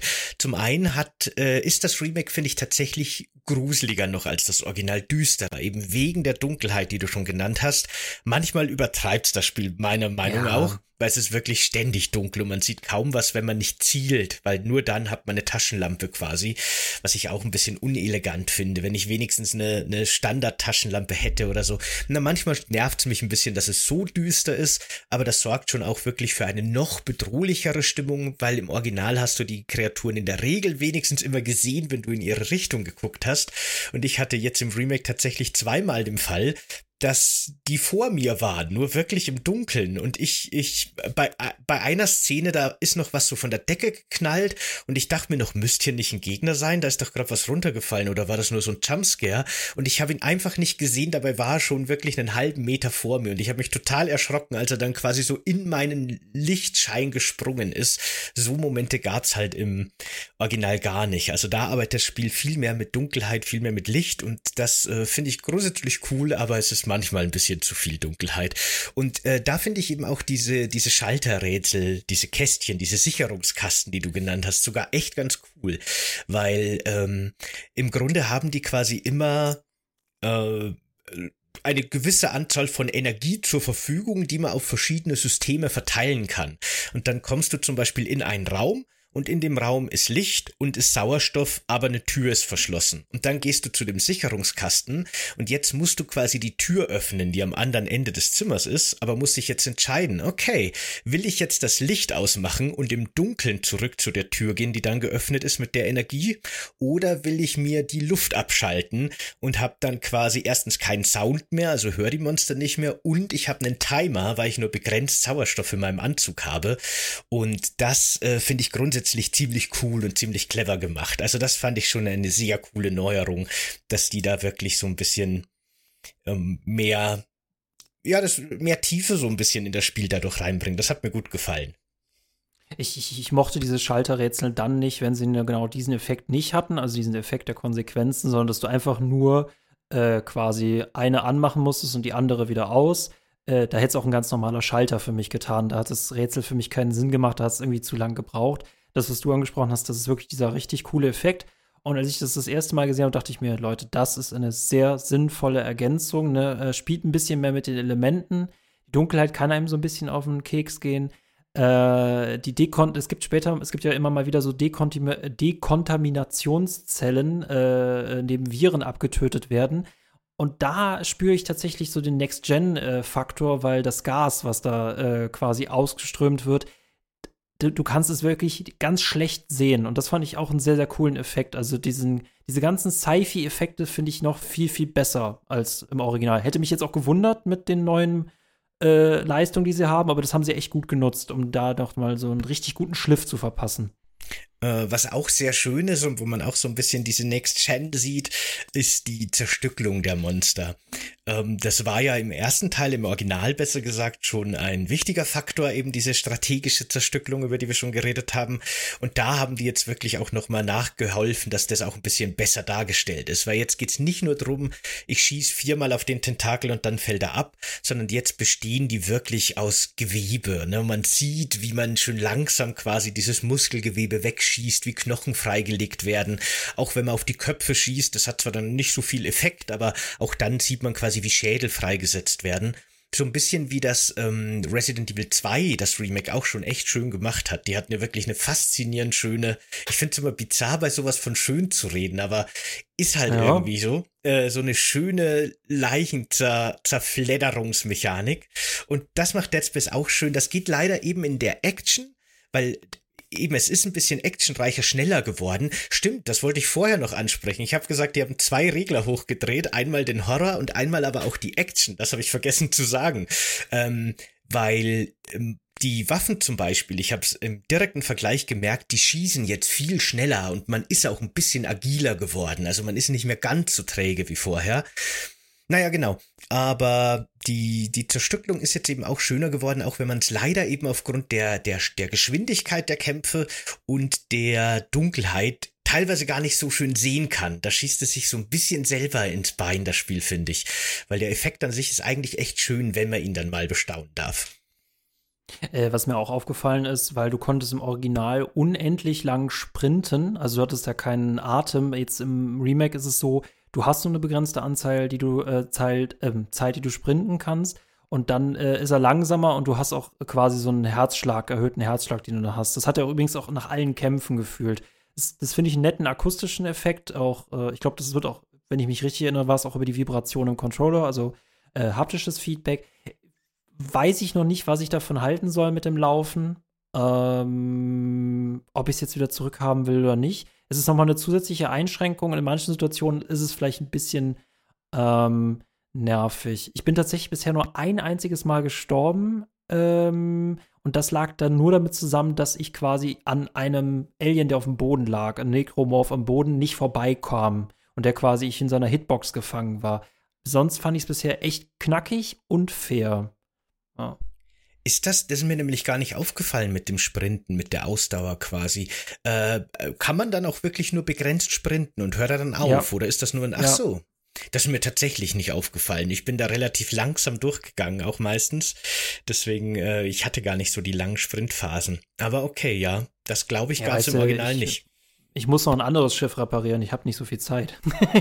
ja, klar. muss schnell mit der Ishimura durch sein und dann geht's ja weiter, ne? 14 Uhr Termin, genau. Äh, was das Remake jetzt auch komplett anders macht, sind die Antigravitationspassagen. Oh was, ja. Was sagst du denn Hm. dazu? Das ist, das ist wieder so, ne? Die, jedes Element, das die drin haben, hat wieder seine Vor- und Nachteile. Ähm, ich muss sagen, das, was sie jetzt machen, finde ich geiler, weil wir jetzt wirklich fliegen können. Das konnten wir halt früher nicht im, äh, im Original. Da konntest du ja quasi nur sagen, flieg, bis, bi- flieg bitte bis zu dem Punkt. Und dann ist man bis zu dem Punkt geflogen. Also quasi so wie so ein Pinball. Aber jetzt kannst du ja wirklich im Raum sich frei bewegen. Du kannst auch schweben, du kannst schießen. Äh, das sieht auch sau, sau geil aus. Du hast auch so ein bisschen Boost. Das ist nur an einer Stelle nervig. Genau, eigentlich mag ich es zu 90 Prozent, bis es dann nervig wird, wenn du quasi durch Rot Rotorenblätter durchfliegen musst, die du gerade verlangsamt hast. Da hast du das Gefühl, das ist nicht so agil, so schnell, wie du es gern hättest. Es, du fühlst dich manchmal immer noch wie ein schwereloser Panzer. Also nicht, dass du einfach mal so, wupp, so ein bisschen dashen kannst, sondern du kannst so ein bisschen, bisschen schneller fahren. Ähm, das mag ich. Das mag ich von der Mobilität her. Bei Rätseln mag ich das Feature nicht. Das war damals mit Antigravitation einfacher. Äh, ich glaube, das ist wirklich auch eine Mechanik, die es schon in Dead Space 2 gab. Zum, auf jeden Fall im dritten, aber ich glaube auch schon im zweiten haben die das so verändert, wenn mich nicht alles täuscht. Und das finde ich auch tatsächlich eine positive Veränderung. Nicht, dass ich jetzt per se was gegen die Antigravitationspassagen aus dem Original Dead Space hatte. Das war schon auch ganz cool, wenn dann die Gravitation abgestellt wird und dann springt man quasi an die Decke und schaltet da seine Magnetstiefel an und dann steht man kopfüber oder an den Wänden. Das war schon auch cool, aber ich fand ehrlich gesagt die Kämpfe gegen diese komischen kriechenden zweiarmigen Oh, mit dem Skorpionstachel in dieser Schwerelosigkeit fand ich immer so nervig, weil dann sind die immer überall und man hat keine Orientierung und dann fliege ich wieder durch die Luft und dann fliegt wieder einer an mir vorbei und dann haben wir uns schon wieder verpasst und finden uns nicht mehr. Das war nicht, Ja, war nicht Was für eine ideal. Love Story. Ja, genau. und das eine ist, Space Love Story, ja, schön. das ist jetzt im Remake halt wirklich viel agiler, ne? Jetzt kann man halt wirklich eben auch mit Air kämpfen und in der Luft schweben.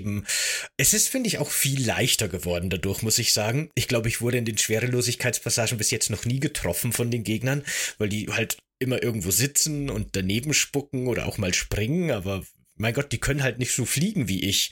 Deswegen bin ich da jetzt schon relativ übermächtig im Vergleich zum Original. Aber es macht auf jeden Fall mehr Spaß. Und die haben auch coole Sachen damit gemacht. Es ist nicht nur so, dass jetzt die Passagen, die es schon gab im Spiel, anders funktionieren durch das Fliegen, sondern die haben auch neue gebaut. Und man darf jetzt dann wirklich aus irgendwelchen Hangars rausfliegen und ist tatsächlich kurz im Weltall und fliegt dann wieder irgendwo anders in eine Bucht rein. Oder es öffnen sich auch in Levels, die es aus dem Original gibt und die fast eins zu eins nachgebaut wurden, öffnen sich irgendwie Bereiche, die dann so ins All rausführen und man kann dann wirklich irgendwie auch rausfliegen und sich das Ganze von außen anschauen. Und das finde ich alles schon sehr cool. Das hat mich auch besonders gefreut. Das war für mich so der äh, große Überraschungseffekt. Äh, vor allem, dass man mal durch diesen Hangar fliegen kann, weil das ja eigentlich immer so, ah, das ist die Richtung, in die wir entkommen wollen. Und äh, äh, du dich aber gleichzeitig in so ein Trümmerfeld begibst, wo du denkst, okay, wo finde ich hier Sauerstofftanks? Äh, was diesen schwerelosen Raum angeht, ich habe irgendwie das Gefühl, wie gesagt, ich weiß nicht, was später noch kommt, aber da hätte es für mich noch irgendeinen neuen Gegnertypen geben müssen, weil für, de, für darauf waren die nie ausgelegt. Ne? Dadurch, dass ich jetzt so agil bin, im schwerelosen Raum krieg, äh, können die nichts mit mir machen. Ähm, neue Passagen müssen wir später noch mal ganz kurz auf jeden Fall über die Monorail sprechen. Äh, was Gegner angeht, es gibt jetzt äh, spuckende Gegner und das fand ich äh, überraschend, weil das gab es auch, das gab es im Original nicht. Äh, Gegner, die dich von weitem anspucken. Das ist eine ganz kleine Änderung, aber das macht den Kampf noch interessanter. Das ist noch ein zusätzlicher Gegnertyp, auf den du achten musst. Ja. Hm, genau, da haben sie auch noch ein bisschen dran geschraubt. Ich kann mir auch vorstellen, dass die eben auch mit dieser Schwerelosigkeit im Hinterkopf gebaut wurden, aber die machen, also ich weiß ehrlich gesagt nicht mal, ob die spuckenden Gegner in diesen Schwerelosigkeitspassagen bis jetzt überhaupt schon mal vorgekommen sind, wenn ich so drüber nachdenke. Und wenn, wäre es mir offensichtlich nicht aufgefallen. Also Achso, nee, das hing nicht miteinander zusammen. Du hast in den Genau. schwerelosen Passagen hast du nur diese, diese zweiarmigen, aber die so richtig dicke Arme haben. Ja. Da kommst du mit zwei Schüssen nicht durch. Ne? Ich weiß bei den Viechern meistens nicht, wo ich hinschießen soll. Auf den Schwanz, aber den siehst du halt nicht. Ich hasse diese Viecher. Ja, ja, genau, aber die machen halt wirklich in diesen Passagen eigentlich keinen Sinn mehr. Da hast du genau recht. Also das habe ich ja vorher auch schon gemeint, dass die jetzt echt nichts mehr tun können. Ja, es ist ein bisschen komisch, aber grundsätzlich schon eine Änderung, die auf jeden Fall irgendwie das Spiel ähm, dynamischer macht. Ich mochte das. Also das war, war, war cool, ist cool. Das, also ich bin ja wirklich bei so Remakes jemand, der sagt, so nah am Original wie möglich bleiben ist immer eine gute Idee, aber wenn es halt eine Erneuerung ist, die wirklich Sinn macht und die wirklich was dem Spiel auch noch hinzugibt quasi, dann ist das schon in Ordnung. Dann ist das cool.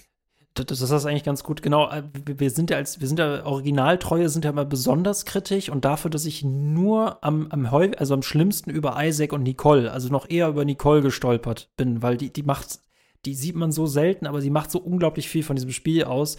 Und also von der Atmosphäre her, äh, finde ich es echt ein bisschen schade. Aber ansonsten, ich, ich feiere jede Änderung, die sie drin haben. Ich habe auch irgendwie das Gefühl, es ist allgemein deutlich größer. Ähm, das ist jetzt so ein, das ist jetzt so eine Geschmackssache. Ich muss sagen, sie haben die Monorail jetzt quasi im Remake rausgenommen. Ursprünglich war es im Original so, dass wir von einer Station zur anderen immer mit der Monorail gefahren sind. Das war für mich der einzige Moment zum Durchatmen. Das wurde auch so musikalisch sehr, sehr cool begleitet. Ähm, und das haben sie jetzt rausgenommen. Wir haben jetzt eine sehr, ähm, ja, eigentlich organische Reihenfolge, wie wir ohne Monorail jetzt von einer Station zur anderen laufen. Und das finde ich ehrlich gesagt gewöhnungsbedürftig. Ich finde es clever, ne, weil wir brauchen es ja an sich nicht mehr, aber das mochte ich im Original irgendwie lieber mit dem Zug. Hm. Also es gibt die aber schon noch. Man kommt da schon noch hin und fährt schon aber noch Stationen an. Die Fahrten sind nicht die hm. Grenzen hm. der Level. Genau. Die Levelgrenzen sind jetzt schwimmend und das mag ich irgendwie nicht, aber ich würde es jetzt auch nicht kritisieren. Nee, genau, aber das kann ich auch total verstehen. Das ist wirklich, glaube ich, so ein bisschen Geschmackssache, aber ich mochte das auch, dass quasi eben durch diese Monorail-Fahrten, äh, das waren eben wirklich so diese kleinen Verschnaufpausen und das war auch so ein bisschen diese Belohnung und dieser Punkt, wo man wusste, okay, dieses Kapitel ist jetzt geschafft, auf ins nächste Kapitel. Und das Remake hat diese, diese Trennlinien nicht mehr. Und da kann man natürlich sagen, naja, das ist ja auch gamey und stört irgendwie den, den, die, also den, den, Real, den Realismus im Spiel oder das Spielgefühl, keine Ahnung. Äh, ich mag das total, wenn Spiele klar strukturiert sind. Da wurde ja früher auch eingeblendet irgendwie so, ja, jetzt beginnt Kapitel 2 mit dem und dem mhm. Namen. Das gibt's ja jetzt auch nicht mehr. Das geht komplett fließend. Ist Geschmackssache, ne? Ist Designphilosophie. Aber ich mochte auch lieber diese klare, schöne Strukturierung mit diesen sich immer wieder wieder wiederholenden Ritualen am Schluss. Immer wieder dieses Monorail betreten und auf den Knopf drücken und das, das hat für mich schon was. Das mag ich gerne. Die nächste Station wurde dir angezeigt. Du hast ja immer irgendwie auch ähm, äh, geografisch konntest du halt dich richtig verordnen. Ne? Wo bin ich gerade? Wo geht's jetzt hin? Ne? Wo und äh, das ist ja jetzt deutlich veranschaulichender gemacht worden. Und du kannst jetzt hin und her fahren. Und das Gefühl hatte ich schon, es gibt jetzt mittlerweile nicht mehr diese, äh, diese Türen, wo du Energieknoten, die du normalerweise fürs Waffenskillen äh, verwenden sollst, äh, um diese Türen zu öffnen. Es gibt ja jetzt quasi Türen mit äh, einem bestimmten Sicherheitslevel. Und als ich gesehen habe, es gab so Sicherheitslevel 3, dachte ich mir, hä, ich habe doch noch nicht mal eins. Ah, ich, ich komme offenbar später noch mal. Hat dieses Spiel wirklich Backtracking? Hat es so leichte Open-World-Ansätze? Und das habe ich bisher noch nicht so wirklich durchgefühlt, aber den Aspekt mag ich nicht. Und der kommt auf diesen Monorail-Aspekt irgendwie noch drauf, finde ich. Ja, da bin ich auch noch nicht weit genug, dass ich das jetzt sagen könnte. Das Original hatte ja schon auch Backtracking-Momente. Insofern könnte es ja auch sein, dass einem die Story irgendwann einfach wieder zurückführt in Bereiche, die man schon besucht hat und dann warten diese Stufe 3 Schränke auf einem, die man am Anfang nicht looten konnte.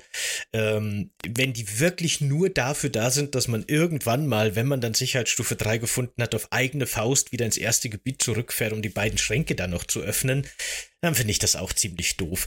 Und auch ziemlich nutzlos, weil das Spiel spielt zwar schon mit Ressourcenknappheit, wie es sich für so ein Survival-Horror-Spiel gehört, aber eigentlich hat man immer genug. Man kommt schon irgendwie um die Runden. Man findet eigentlich immer genug und zur Not kann man dann auch Munition, die man nicht braucht, verkaufen, um sich mal ein Heilmittel zu kaufen, wenn man es braucht.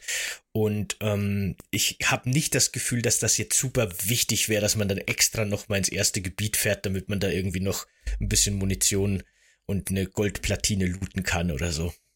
Ich, ich finde das eigentlich ein schönes Motto, ne? Äh, vieles Alte war nicht unbedingt schlecht und hätte nicht erneuert werden müssen. Vieles neu, also manches Altes konnte auf jeden Fall erneuert werden. Und ähm, äh, du hattest ja im ersten Teil, hattest du nicht, also hattest im Original nicht so viel Backtracking und es hing ja immer mit der Story zusammen. Du warst, glaube ich, ja zweimal ähm, im Medizintrakt äh, und in sonstigen äh, Gebieten warst du nur ein einziges Mal drin. Klar, dass du halt vor allem bei der Laderampe ganz oft warst, aber das war ja Story getrieben.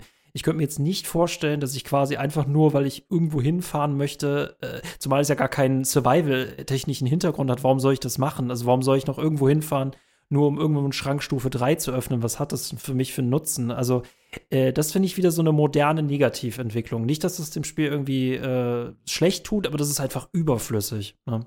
Mhm. Genau. Äh, da bin ich auch kein Fan davon. Wie gesagt, ne, ich mag auch, dass das mal Menschen trifft, nicht, dass er den Helm abnimmt. Es gibt so ein paar Neuerungen, denen stehe ich schon wirklich kritisch gegenüber. Auch wenn das Spiel erstens wirklich sehr originalgetreu ist, was ich mag, und zweitens auch wirklich ein paar Sachen sehr sinnvoll und schön erneuert hat, gibt es eben auch Erneuerungen, die ich wirklich so gar nicht mag. Dazu gehört zum Beispiel auch, dass äh, es ist ganz komisch, weil die meisten Gegner im Spiel vom Anfang an werden eigentlich genauso eingeführt, wie das im Original war. In der Regel steht man irgendwo hinter einer Scheibe und sieht, wie jemand attackiert wird oder wie was mit einer Leiche passiert oder wie diese neuen Monster irgendetwas machen und erst dann begegnet man denen. Das ist auch wieder so ein Aspekt dieses Terrorspiels. Man weiß schon, das kommt jetzt dann mhm, gleich, ne, mhm. diese Erwartung. Und an einer Stelle, wo diese komischen Fledermausartigen Kreaturen eingeführt werden, die die Leichen infizieren, damit die sich verwandeln, äh, kommt das Spiel jetzt auf einmal mit einer Cutscene daher und plötzlich ja, habe ich oh keine Gott, Kontrolle mehr und äh, werden nicht mehr direkt angegriffen, sondern sie in einer Cutscene, wie diese Attacke stattfindet. Und das finde ich auch so eine ganz unnötige äh, Veränderung, also auch keine Verbesserung, weil die Cutscene nimmt mich wieder raus aus der ganzen Geschichte. Ich weiß, in der Cutscene kann mir nichts passieren. Das ist wieder so ein Punkt, wo ich mich wieder so ein bisschen entspannen kann. Und äh, im Original steht man halt da vor dieser Scheibe, guckt diesem, diesem Prozess zu und denkt sich, oh shit, die kommen jetzt gleich zu mir und dann geht's hier richtig rund. Und das geht in der Cutscene irgendwie auch verloren. Also das finde ich auch so eine Erneuerung, wo ich mir denke, warum? Was, was soll das? Und warum jetzt ausgerechnet bei diesem einen Gegner und nicht schon bei den anderen fünf Gegnern, die vorher schon eingeführt wurden? Das fand ich seltsam, eine seltsame Entscheidung einfach irgendwie. Vor allem dieser Fledermausgegner, das war immer so das Game Over. Deswegen, äh, das fand ich so eine richtig coole Idee. Ich meine, gut, Resident Evil hat es auch gehabt, dass du dich ja quasi um Leichen nochmal zusätzlich kümmern musst, weil die ja wiederkehren können. Und bei Dead Space immer, wenn ich irgendwo, vor allem es war meistens dieses, ähm, jeder, jedes Gebiet hatte ja so ein Hub, äh, dass du quasi in so einer Basis warst und von da aus gehen die ganzen Wege auseinander für deine Ziele und du musst halt immer wieder in diese Basis zurück. Und oft war es so, dass da so viele Leichen liegen, äh, dass ich die an, jetzt jedes Mal bei jedem Playthrough immer sofort zertreten habe, damit die keine Beine haben, weil es immer so ist, wenn du zurückkommst, dass dann eines dieser Fledermausviecher in diesen vollen Raum geht und du aber echt dabei zusehen darfst, wie da ein Horror nach dem anderen zurückkehrt. Das war so ein richtig witziger, richtig cooler, richtig nerviger Gegner. Aber das, ich freute mich immer, dass, den, dass man den so ein bisschen taktisch mit einberechnen muss. Ja. Den Gegner selbst haben die aber auch wieder cool erweitert, weil wenn ich mich richtig erinnere, mein letzter richtiger Playthrough vom ersten Teil ist jetzt auch über ein Jahr her, dann waren die nicht zertrennbar, die Gegner. Also im Gegensatz zu den meisten anderen Figuren konnte man denen nichts abschneiden oder so. Die waren ja auch relativ klein, man hat ein paar Mal drauf geschossen und dann waren die tot. Aber jetzt ist es tatsächlich so, habe ich gesehen, und das fand ich sehr cool, dass ich einer dieser Fledermaus-Monster-Kreaturen so einen Flügel abgeschossen habe mit einem horizontalen Energiebolzen-Ding. Und dann ist der am Boden auf mich zugekrochen mit dem anderen Flügel quasi noch. So hat er sich nach vorn gezogen. Und das konnten die früher, glaube ich, nicht. Das fand nee, ich sehr nee, ich cool. Glaub, das war so, es war so eine Masse. Genau. Ähm, ich, ich kann auch noch nicht zuordnen, äh, weil alle Wiedererweckten von der Fledermaus sind auch noch mal deutlich stärker. Die hatten so einen Schwarzton äh, im Original. Jetzt ist alles sehr, sehr rötlich. Ähm, das muss ich auch noch äh, erwähnen dazu. Äh, das gesamte Monster-Design ist viel organischer, vor allem, weil es, es gibt, äh, Dead Space ist ja auch dieses Meme, dass du quasi diese leuchtenden Eiterbeulen hast, die so, ähm, äh, äh, ne, die sollen anzeigen, schieß drauf, denn ich bin empfindlich und ich bin wichtig das, das erste Mal, als ich jetzt von diesem Monsterarm gepackt worden bin und äh, wo du ja durch den Flur geschleift wirst, wo du auf Zeit ganz viele dieser Beule, also eine Beule zerstören musst, damit du nicht gefressen wirst, ich habe diese Beule erst gar nicht erkannt, weil sie so perfekt organisch in dieses Monster reingepasst hat. Äh, das finde ich äh, interessant. Das finde ich nicht so. Also, es ist schade, dass sie das Meme damit gekillt haben, aber das fand ich irgendwie lustig. ich fand die Beule gar nicht so unauffällig. Die habe ich schon, habe ich schon erkennen können. Aber die war früher komplett offensichtlich. Ja. Jetzt ist sie echt gut eingewoben. Die also leuchtet also, ja. nicht mehr ganz so äh, krass, mhm. das stimmt. Ich, ich bin aber auch gar kein so großer Fan von den Veränderungen im Monsterdesign teilweise. Gerade diese Anfangs-Necromorphs, also die sehen in ihrer Grundstruktur schon noch genauso aus. Und da gibt's auch welche, die haben noch mehr Haut oder sind fleischiger. Das war ja im Original auch alles so. Und grundsätzlich sind die auch cool. Aber im Original mochte ich das so, weil viele von denen hatten quasi wirklich noch so menschliche Köpfe irgendwie dran, die dann auch noch so Haare hatten und so einen relativ ausdruckslosen Gesichtsausdruck. Und man hat halt einfach gemerkt an diesem neuen Nekromorph-Körper, der einfach quasi aus inneren Organen und Knochen neue Werkzeuge geformt hat, der gar nicht weiß, wie so ein menschlicher Körper ursprünglich funktioniert hat oder es ist ihm egal. Arme sind nur noch irgendwie so rezessive Lappen, die runterhängen. Er hat halt einfach seine neuen Werkzeuge gemacht. Da war auch dieser Kopf quasi einfach nur so ein Anhängsel, das da irgendwie noch so mit dran hängt. Und äh, ich finde diese, diese sehr menschlichen Gesichter im Original, die fehlen mir jetzt im Remake. Kann sein, dass das nur daran liegt, dass jetzt eben die Zerstörungsengine schöner ist. Und wenn ich, wenn die Gegner dann besiegt sind und ich sie mir mal in Ruhe anschauen kann, sind die Gesichter schon so zerstört, dass ich da nichts Menschliches mehr drin sehe. Und während der Kämpfe ist es wie gesagt oft sehr dunkel und hektisch aber ich fand die vorher dadurch, dass die eben noch so menschliche, aber wirklich nur so rudimentäre menschliche Lappen an sich hängen haben, äh, fand ich das Design sehr viel verstörender. Und jetzt wirkt alles irgendwie viel fleischiger und auch so monströser und dadurch auch ein bisschen abstrakter und das ähm, hat die für mich ein bisschen entschärft, was ich eigentlich schade finde. Ähm, ich fand auch irgendwie diesen Prozess der Monsterwerdung, also der Alienfizierung von der Leiche zum Alien, das war eigentlich ziemlich flüssig, ne? Und jetzt gibt es ja im, im, Remake, das ist ja diese eine Cutscene und da sieht man es ganz besonders. Das ist da, wo du dir die Rig, also quasi den Zugangsschlüssel vom Captain holen musst. Und dann setzt sich diese Fledermaus auf die Leiche und wirklich zwei Sekunden später sieht dieser, äh, sieht dieses Monster komplett anders aus. Und äh, da hätte ich irgendwie gewollt, dass quasi, dass du quasi das Captain-Gesicht vor dir gehabt hättest. Es sah aber so aus, als ob so dieses Monster schon so weit fortgeschritten ist, dass es irgendwie so seinen eigenen Skin draufgequetscht hat. Das fand ich auch irgendwie komisch. Das sind alles so Nitpicking-Sachen. Dieses Spiel macht halt Spaß, aber du bist halt trotzdem so als Original-Fan immer mal wieder so, ja, ja, genau. Es ist definitiv ein gutes Spiel und auch ein gutes Remake, das sich sehr genau ans Original hält. Aber es gibt halt eben diese Veränderungen, die sie gemacht haben. Und da sind halt so ein paar gut, ein paar nicht so gut. Beim paar weiß ich auch nicht, kann man machen, aber hätte es nicht gebraucht. Und da, da, na, da guckt man halt natürlich als Fan genau hin. Ähm, und da ist vielleicht nicht alles perfekt. Aber im Großen und Ganzen, bis jetzt zumindest, ist mir da auch nichts untergekommen, wo ich sage, ah, das ist so schlimm, das macht für mich das ganze Spiel kaputt. Würde ich es jetzt nochmal bestellen wollen, also dürfte ich es mir nochmal zusammensetzen, würde ich halt äh, Original Isaac, der nicht redet, Original Nicole. Ich weiß gar nicht, ob Original Dialoge, aber ich würde, glaube ich, das Original mit den kurzen Ladezeiten auf jeden Fall spielen. Das war im Original wirklich nervig, die Ladezeiten. Das ist auch echt, was das angeht, schlecht gealtert. Äh, ich bin froh, dass die Fahrstühle rausgeflogen sind. Äh, lustig, bei Callisto-Protokoll hatten wir dann dafür keine Fahrstühle, sondern diese ewigen Schächte als Ladezeiten. Mhm. Äh, das ist einfach sehr lustig, das auch immer vor dem Hintergrund zu sehen. Ähm, dass auch quasi Callisto-Protokoll bei diesem Duell schon auf dem Weg zum Ring äh, ausgerutscht ist und hingefallen ist, während äh, Dead Space einfach total solide in diesen Ring steigt. Ja. Ähm, was ich auch noch ziemlich cool finde, da habe ich ein bisschen damit rumexperimentiert, sind die Accessibility Options, die Zugänglichkeitsoptionen, die das Remake jetzt hat, die das Original nicht hatte. Denn äh, man kann das Spiel jetzt wirklich auf viele verschiedene Va Variationen, auf viele verschiedene Arten einstellen damit es eben zugänglicher wird für Menschen mit Behinderungen oder ne, ältere mhm. Menschen mhm. oder für wen auch immer.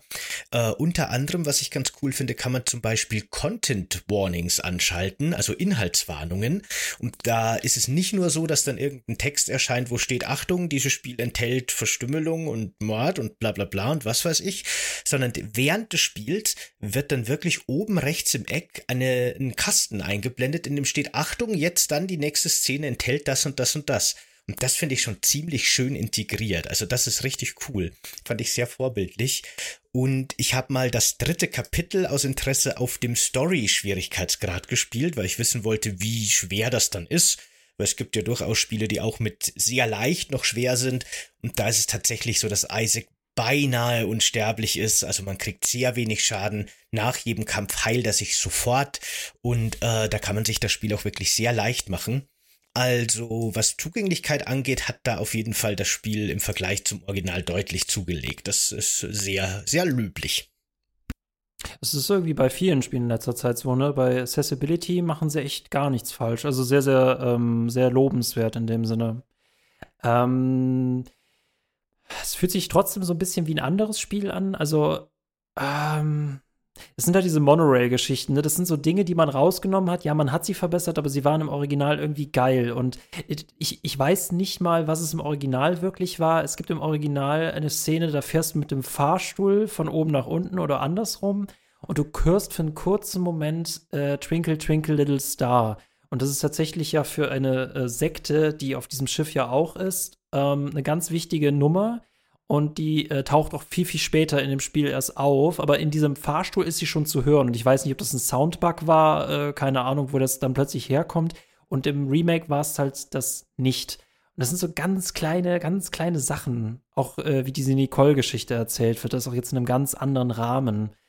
Hm, ich mag es trotzdem. Ich mag es trotzdem, auch wenn ich sage, atmosphärisch hatte das Original Dead Space mehr auf dem Kasten. Mhm. Ich, ich finde auch, also gerade auch so ein bisschen die musikalische Untermalung, das Sounddesign, das finde ich jetzt nämlich im Remake auch gut, auch wirklich sehr gut. Also die haben auch wirklich ein sehr tolles Sounddesign. Und die haben auch, die spielen auch mit den verschiedenen Geräuschen.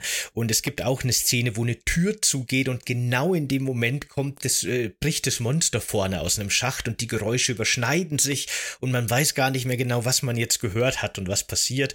Also das spielt auch mit diesen, mit diesen verschiedenen Soundkulissen. Oder auch wenn man da den Sauerstoff auflädt, im, jetzt im, im Remake, klingt das so ein bisschen wie so ein leiser Schrei, so ein hauchender Schrei irgendwie schon fast. Also auch diese Alltagsgeräusche haben immer irgendwas das Unwohlsein äh, verursacht in einem. Das ist schön gemacht, aber ich finde auch, da hatte das Original noch ein bisschen die Nase vorn, was dieses Sounddesign angeht. Das war für mich alles noch so ein bisschen schwerer und und ich, ich kann es gar nicht so beschreiben, beklemmender alles nochmal ein hm, bisschen. Beklemmender ist ein gutes genau. Wort, ja. Das äh, ist, finde ich, im Remake nicht mehr ganz so on point, auch wenn ich es auch sehr gut finde. Ähm, stimme ich jetzt zu? Ähm, ich merke auch so, der Soundtrack ist so ein bisschen orchestraler oder so ein bisschen. Ja, dieser Soundtrack erzählt mir irgendwie eine zu bekannte Geschichte. Das könnte auch irgendwie so ein Kinofilm sein, weißt du? Ähm, ich fand den Original-Soundtrack einfach viel, viel bedrohlicher, viel unheimlicher, viel schwerer fassbarer. Jetzt hast du manchmal so richtige, so, so, so Einlagen von, ha, du hast es geschafft und äh, vor allem auch beim, äh, wenn du irgendwas am Shop kaufst oder so. Aber das sind so ganz kleine Details, aber ich glaube, diese Summe von all diesen Sachen, die man da eingesetzt hat, die haben das alles so ein bisschen komfortabler gemacht, während es wieder an anderen Stellen unkomfortabler geworden ist. Hm, genau. Das ist ja genau der Punkt, ne? Das ist für mich jetzt nämlich wirklich eigentlich das Schlimmste, was ein Remake machen kann. so sehr wir das Spiel jetzt auch gelobt haben und ich mag es auch wirklich gerne, das ist für mich der absolute Worst Case. Weil jetzt haben wir ein Original und ein Remake, die sich sehr ähnlich sind, die wirklich zu 90 Prozent die gleichen Spiele sind im Grunde. Und jetzt haben wir das Original, das einige Sachen halt wirklich äh, schon damals finde ich zumindest deutlich besser gemacht hat als das Remake, das allerdings mit ganz vielen Modernisierungen und neuen Ideen und Erweiterungen daherkommt, die es auch wieder für sich irgendwie interessant machen. Und jetzt haben wir zwei Spiele, die sich so ähnlich sind, dass man sich schon fast entscheiden muss, welches will man jetzt spielen. Und alle haben ihre Vor- und Nachteile, aber man kann nicht ganz klar sagen, eins davon ist jetzt eindeutig der Favorit, den man lieber spielen sollte als den anderen. Und das ist genau die Situation, bei der, vor der ich bei solchen Remakes immer Angst habe. Das Original irgendwie so ein bisschen, weiß ich nicht, kaputt machen dadurch, dass es auch gut ist, aber halt irgendwie, hm, weiß man nicht. Ja, genau, das ist ein ganz komisches Gefühl, ja. Wenn mhm. es wenigstens eindeutig besser wäre oder wenn es wenigstens total schlecht wäre, wäre mir beides lieber als diese Situation jetzt. Äh, weil mich haben diese Arena-Kämpfe halt nie gestört im ersten. Klar, es ist halt irgendwann lästig, aber ich habe es vor allem für die Atmosphäre gespielt. Und da bin ich auch halt durchgerusht und die Atmosphäre war weiterhin toll. Und äh, mir macht es jetzt schon Sorgen, wenn ich sehe, wie sie mit manchen Szenen umgehen, wie zum Beispiel auch, also ich bin sehr gespannt aufs Mannschaftsdeck, ähm, äh, wo halt dieses Twinkle Twinkle Little Star kommt. Ich bin sehr gespannt, wie sie es umsetzt und ich habe irgendwie die Vermutung, sie werden es mit mehr Mitteln nicht so gut hinkriegen, wie Dead Space es ursprünglich mit weniger Mitteln hinbekommen hat. Äh, bevor wir später mal, und ich weiß, dass wir beide das alternative Ende nicht kennen, auch das finde ich schwierig, dass dieses Spiel offenbar jetzt über ein alternatives Ende verfügt. Eine andere Frage erstmal. Äh, hast du gesehen, dass wir, äh, oder hast du gesehen, dass es in manchen Editionen beim Dead Space Remake zusätzliche Outfits gibt? Mhm, genau, habe ich, hab ich gesehen. Ähm, das sind ja irgendwie auch wilde Sachen dabei. Unter anderem, was ich ganz nett finde, auch das Originalkostüm äh, aus dem Original Dead Space, das dann auch wirklich so eine niedrig auflösende Textur hat. Mit dem habe ich nämlich gespielt. ich ich habe mir diese anderen Versionen angeguckt. Äh, dafür zahlt man ja äh, quasi noch drauf. Ne? Die sind ja nur in dieser Collectors Edition drin oder Deluxe Edition. Ich komme echt durcheinander, wie heutzutage Editions heißen. Da brauchst du einen eigenen Doktor für. Ähm, ich finde, nicht alle davon sind so kreativ. Es gibt auch, ihr seht das jetzt auch im Video vielleicht an der Stelle oder habt schon gesehen, ähm, es gibt so einen komplett zerfressenen, dass halt Isaac wie so ein Zombie rumlaufen kann. Die finde ich, fand ich sehr, sehr cool. Äh, dann drei Varianten, die alle so ein bisschen blutbespritzt sind. Ähm, eine Variante, wo er sich irgendwie Hände oben an den, an den, an den Helm dran genäht hat. Und das ist dieser Survival-Anzug. Äh, und ein Gläubiger ich persönlich fand den so ein bisschen cool, der noch so aussah wie so eine Marine-Rüstung und die trage ich tatsächlich auch. Mm, diesen bläulichen, ne? Mm, mm. Ich bin, was das angeht, ja grundsätzlich sehr, sehr, sehr, sehr skeptisch. Das, ähm, das ist, ich meine, mittlerweile ist das vollkommen normal, ne? Das machen natürlich fast alle Spiele so, aber ich komme halt noch aus der guten alten Zeit, da hat man Alternativ-Outfits noch im Spiel freigeschaltet. Die hat man noch als Belohnung bekommen, wenn man es auf gewissen Schwierigkeitsgraden geschafft hat oder einfach einmal durchspielen und dann kriegt man das New Game Plus Outfit und so weiter. Und jetzt gibt man halt irgendwie 30 Euro mehr für ein Spiel aus, damit man dann fünf Kostüme hat oder sowas. Und das ist für so eine Entwicklung, die sich irgendwie durchgesetzt hat, die, die scheinbar irgendwie so ein Kompromiss ist zwischen Publisher, die sagen, ja, aber wir wollen mehr Geld und Publikum, das sagt, na ja, äh, ist okay, dann mach halt nur kosmetischen Kram, der ist nicht so wichtig, wenn ich den nicht hab. Äh, aber das ist für mich trotzdem was total Unangenehmes, weil wenn ich die nicht habe, auch wenn sie nur blöde kosmetische Items sind, habe ich das Gefühl, ich habe nicht das vollständige Spiel bekommen und das entwertet die ganze Geschichte für mich. Aber wirklich jetzt Geld dafür ausgeben, würde ich auch ungern wollen, weil es Bullshit ist, meiner Meinung nach. Deswegen, äh, wie, wie ich es machen würde, ist es immer verkehrt. Ich mag es nicht. Ähm, ich ich habe aber bis heute noch nie eine Deluxe Edition gesehen, wo ich denke, boah, das ist etwas, was ich wirklich verpasst hätte, weil es sind dann meistens ja Outfits, äh, das finde ich ein bisschen schade, wenn die Outfits cool sind. Jetzt in dem Fall lohnen sich für mich nur zwei Outfits. Und dann hast du ja, das ist auch so witzig, wenn man zum Beispiel bei einem, bei einem Far Cry oder einem anderen Ubisoft-Spiel mal so durch die, durch die sechs Millionen verschiedenen Versionen durchscrollst und wo du dann siehst, du kriegst auch noch so ein bisschen Ingame-Währung und du bekommst noch eine Waffe, und du bekommst noch irgendwas. Und das ist ja alles so irgendwelcher Bonuskram, den du ja für das eigentliche Spiel überhaupt nicht brauchst. Ich glaube, bei Deathloop habe ich mich gefreut, dass ich so eine, äh, dass ich auch, äh, ne, dass ich quasi dann ähm, ähm, eine Version bekommen hatte mit allen Outfits, weil da echt coole Outfits bei sind, aber ich hatte bis heute noch nie das Gefühl gehabt, irgendwas verpasst zu haben. Äh, und ich war irgendwie bei manchen Spielen echt froh, viel zu spät zu der Party zu sein, dass du dann nämlich siehst, äh, es gibt die ganze Version, wie beispielsweise Fallout 4, was jetzt kein gutes Fallout war, aber da gibt es noch alle DLCs in der GOTI-Edition. Das verstehe ich ja noch. Ne? Du zahlst ein bisschen mehr für alles, aber nicht nur für dieses eine bisschen mehr. Also digitalen Soundtrack, meinetwegen. Digitales Artbook. Es dann, glaube ich, lieber physisch vor mir. Aber dieses bisschen mehr Waffen ist, äh, nee. -mm. Ja, so Collectors Editions sind ja nochmal ein ganz anderes Thema. Wenn dann wirklich so eben physikale Art, äh, physikalische Artbooks oder so Statuen oder sowas dabei sind, als ja, Sammler, Sammlerin, das ist natürlich super. Das ist natürlich ein ganz anderes Thema. Aber quasi diese, wenn man mal wirklich sich hinsetzt und nachrechnet, unfassbar überteuerten DLCs, die einem da in die Complete Edition noch gepackt werden, das ist halt wirklich Bullshit eigentlich. Aber ich fand die Outfits trotzdem, also ich finde die Outfits echt cool. Äh, ich laufe trotzdem nur mit einem rum.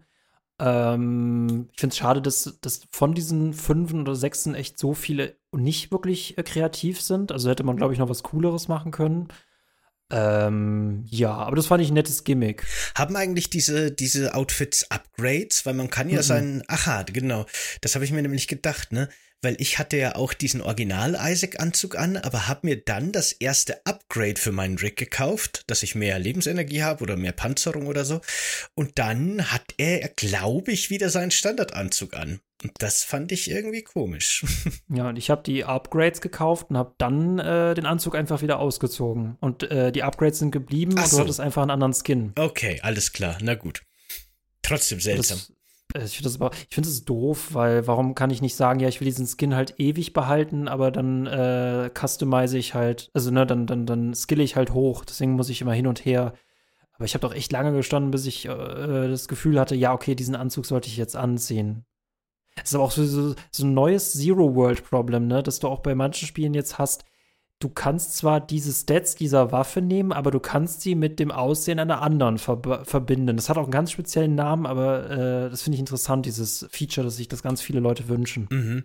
Genau, das haben, also ich habe das zum ersten Mal in so ähm, Action-RPGs gesehen, so Diablo-artig Spiele, dass es plötzlich nicht mehr nur die Ausrüstungsslots gab, sondern die kosmetischen Slots. Und dann hast du quasi die Waffe, die du für die Stats oder die, die Ausrüstung, was auch immer, das, das die Kleidungsstücke, die du gern für die Stats hättest, in deine Ausrüstungsslots legst, aber wenn du dann irgendwas anderes in deine kosmetischen Slots packst, dann wird das optisch überschrieben und dann sieht quasi deine super gute, aber super hässliche Bronzerüstung aus wie das schöne blaue Kleid, das du irgendwo gefunden hast oder so.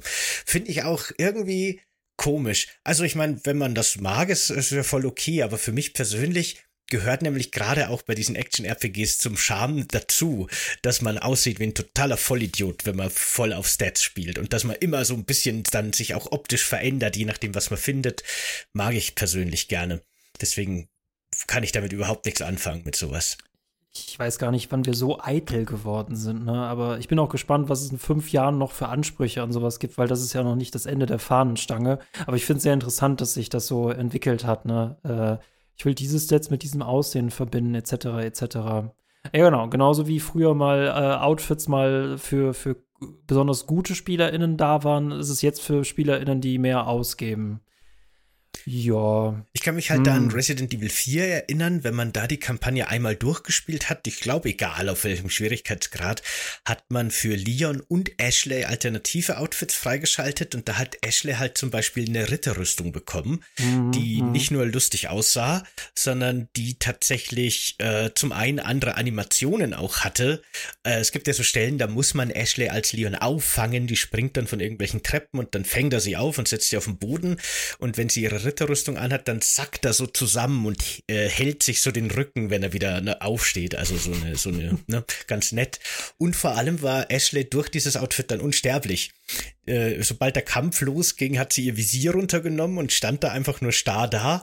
Und sie war zu schwer, dass sie von Gegnern getragen werden konnten. Die sind dann einfach immer umgefallen, wenn sie sie aufheben wollten. Sie war kugelsicher, pfeilsicher. Und das ist dann einfach ziemlich cool. Das ist auch eine coole Belohnung für New Game Plus. Das macht Spaß.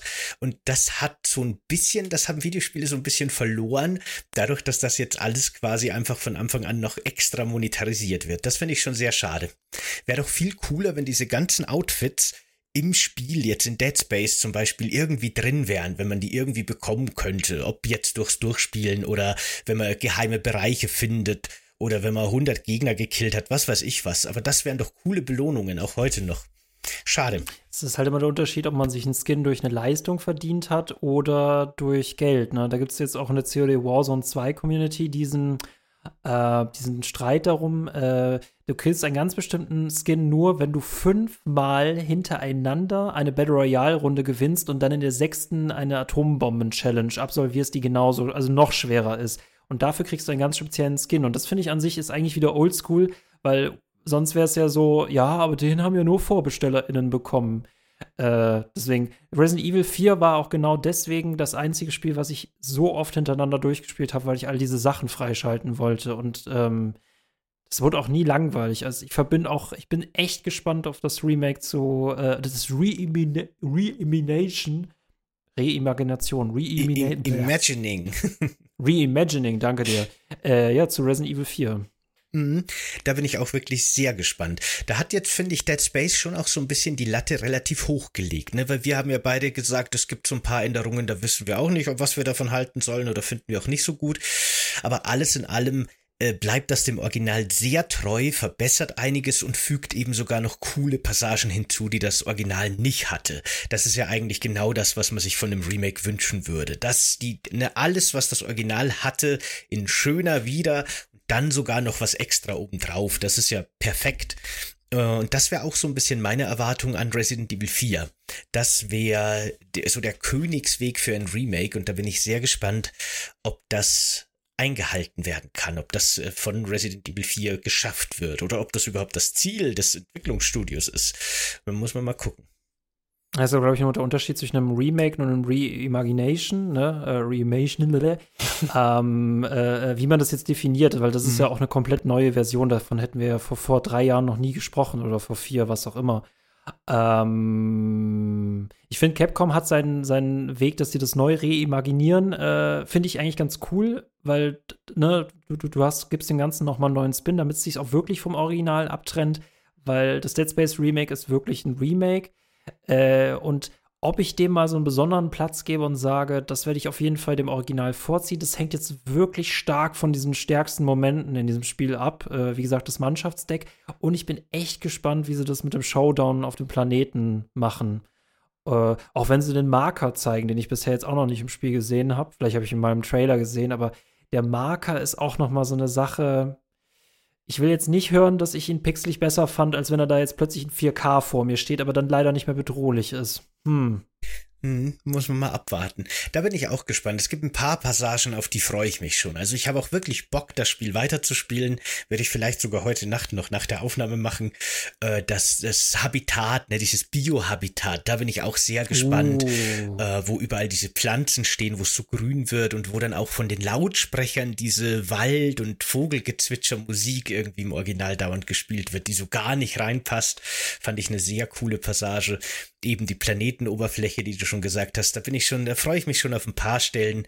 Auf was ich mich gar nicht freue, ist dieser eine unsterbliche Gegner, der einem eine Zeit lang ja, verfolgt. Ja, genau, Na, oh genau. Gott. Der kommt ab einem gewissen Punkt und dann kommt er wieder im Mannschaftsdeck vor. Und ich glaube, genau. dann muss man ja auch töten. Ich bin echt gespannt, weil das so die gamey, gamey-artigste Passage war ja diejenige, wo man sich durchs Meteoritenfeld durchschießen mhm, muss. Mhm. Und das fand ich so geil im Original, weil es einfach nur so stumpf war. Ich hoffe nicht, dass die da auch diesen gamey-Aspekt komplett rausgenommen haben. Bin ich auch sehr gespannt, ja, dass man da so ein bisschen ja, fast schon im wahrsten Sinne des Wortes Asteroid spielen durfte. Ah, das ist so, das ist so gut, ey. Das ist echt so gut. Ja, da bin ich wirklich noch gespannt. Also äh, ich bin jetzt wirklich, ich habe jetzt bis ins vierte Kapitel gespielt. Ich bin jetzt im, im auf der Brücke. Das ist so ein bisschen auch eine Stelle, die ich im Hauptspiel, im Originalspiel nie mochte. Ich weiß nicht warum, das zieht sich ein bisschen. Ich mag diesen riesigen Raum nicht, wo dann die ganze Zeit irgendwelche Gegner spawnen. Da kommt ja auch der erste Bosskampf, den habe ich jetzt auch gemacht schon. Mm, der Brute, der genau, Brute. Der Brute. Ja, genau. Da, der, mhm. Das war auch wirklich ein blödes Erlebnis jetzt im Remake. Das hat da so ein bisschen auch die Probleme des Originals weil da hat mich der Brute halt einfach wirklich in eine Ecke gedrängt, aus der ich dann nicht mehr rauskam. Ich konnte nicht an dem vorbeilaufen und der hat dann immer wieder so mit zwei Sekunden Pause seinen einen Standardangriff auf mich gemacht und in der Zwischenzeit habe ich auf ihn geschossen und mich geheilt. Und das war ein ziemlich antiklimatischer Kampf, der da passiert ist, irgendwie versehentlich. Aber naja, gut, das ist jetzt auch nicht so schlimm, aber das ist halt dann doch eben sehr das hat halt doch so seine sehr steifen Mechaniken, wenn man die dann mal so ein bisschen durchschaut hat, die entzaubern sich dann doch recht schnell manchmal. Aber das ist ja auch im Original schon so gewesen. Äh, die Gegner sind natürlich bedrohlich und man will nicht, dass die nah an einen rankommen, aber wenn man die dann mal verstanden hat, sind viele davon auch gar nicht mehr so schlimm, weil die KI halt dann doch recht einfach gestrickt ist. Aber ich, ich hatte zum Beispiel einen ziemlich coolen Moment. Das ist nämlich derjenige, auf den ich auf diesen, diesen, diesen Beutel-Alien getroffen bin, der ja ganz viele Fledermausartige, Krabbenartige Viecher in seinem Bauch hat. Und äh, der hat mich plötzlich attackiert und diese Viecher haben mir so viel geraubt, dass ich mich noch mit halber Kraft in so einen Aufzug reingeschleppt habe. Also nicht diese normalen Aufzüge, sondern diese, diese sehr offenen Fahrststühle, wo du halt nur von Ebene 1 zu Ebene 2 fahren kannst. Dann habe ich mich da quasi draufgeschleppt und oben wieder geheilt, bis ich wieder runtergegangen bin und den dann äh, verbrannt habe. Flammenwerfer sieht in diesem Spiel richtig geil aus. Es war immer die Waffe, die ich im Original verkauft habe, um mir den besten Anzug zu kaufen. Aber Herrgott sieht die im äh, Remake richtig geil aus. Also Feuer, also grafisch sieht das Teil richtig gut aus, ja. Mag ich auch jetzt neuerdings gerne. Ist auch im Remake, im Original eine Waffe, die ich überhaupt nicht mochte. Langweiligster Flammenwerfer ever. Aber der ist im Remake cool. Äh, eine Waffe, die ich in beiden Spielen nicht mag, weder Original noch Remake, ist dieser Kettensägen-Blattwerfer. Ich finde den so nutzlos irgendwie. Vor allem, ich weiß nicht, wie es dir da gegangen ist, aber ich hatte das Gefühl, dass diese Klinge noch viel weniger Reichweite hat, dass die irgendwie viel mehr vor meiner Nase schwebt. Und das macht es mir so schwer, das einzuschätzen, wo ich die genau hinhalten muss. Weil dann war sie plötzlich irgendwie hinterm Gegner, dann wieder doch davor. Das war irgendwie im Original noch leichter einzuschätzen, wo sie sich gerade befindet. Äh, und an sich machst du ja nur eine Sache damit. Du hast ihm die Beine abgeschnitten und dann einfach draufgehalten, ne? Äh, nee, das war mir zu, das war mir nicht elegant genug, ja. Das ist jetzt auch eine, Re äh, eine, eine Neuerung im, im Remake, dass die Waffen nicht mehr im Shop gekauft werden wie früher, sondern dass man die jetzt offen in der Welt findet. Meistens an so markanten Stellen, dass man die auch wirklich nicht übersehen kann. Aber da mal die Frage an dich, weil das hat mich sehr gewundert, weil man kriegt ja diesen vergrößerten, breiteren Plasmaschneider im Original schon ziemlich früh. Das ist ja gleich die erste Waffe, die man im Grunde direkt nach dem, also die kann man gleich von Anfang an kaufen. Ich glaube auch zusammen mit anderen Waffen. Äh, Habe ich die im Remake übersehen? Oder mm -mm. gibt's die wirklich bis zum vierten Kapitel nicht? Also ich habe es ja auch noch nicht gesehen. also das Impulsgewehr hat man noch erstaunlich früh mhm. gefunden. Das hatte ich irgendwie das Gefühl, dass es viel früher war. Ja. Mhm. Ich habe jetzt äh, Dead Space 1 eben nochmal angefangen, aber ich habe es auf leicht gespielt, damit ich möglichst weit nochmal komme, weil ich einfach den Vergleich haben wollte. Deswegen bin ich mir nicht sicher, ob auch auf leicht vielleicht die Waffen anders verfügbar sind als auf normal. Aber ich konnte jetzt auf leicht im Original tatsächlich beim ersten Shop, zu dem ich gekommen bin, sofort die, äh, den verbreiterten Plasmaschneider, das Gewehr ja, genau, die beiden konnte ich auf jeden Fall sofort kaufen. Und ich glaube, die Flammenwerfer-Blueprints habe ich dann auch sehr schnell gefunden. Also man kriegt da wirklich sehr schnell, man kann im Grunde sofort, glaube ich, äh, vier Waffen auch haben im Original, was mich ehrlich gesagt auch gewundert hat. Deswegen bin ich mir nicht sicher, ob das mit dem Schwierigkeitsgrad zusammenhängt.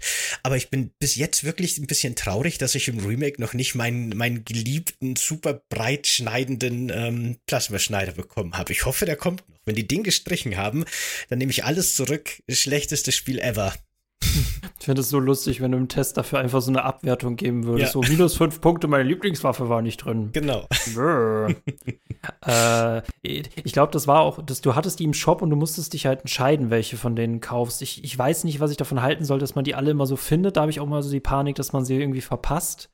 Aber ich glaube auch letztendlich mache ich es auch wieder nur mit dieser einen Waffe durch. Hm. Tja. Ja, ich, ich, ich bin, ich, also, ne, wenn das jetzt ein Erfolg wird, dann wird auch wahrscheinlich Dead Space 2 Remake kommen, maybe, keine Ahnung. Mhm. Ähm, und Dead Space 3 Remake hoffe ich nicht. Da haben wir so ein bisschen jetzt die Resident Evil 4 Situation. Ne? Da gibt's die nächste Parallele. Es ist nicht nur so ein Remake von so einem Klassiker, mit, an, mit dem viele Erwartungen verbunden sind, sondern wir haben auch die Situation, dass man sowohl bei äh, äh, Dead Space 2 als auch bei Resident Evil 5, das so chronologisch nach dem vierten kommen könnte als Remake.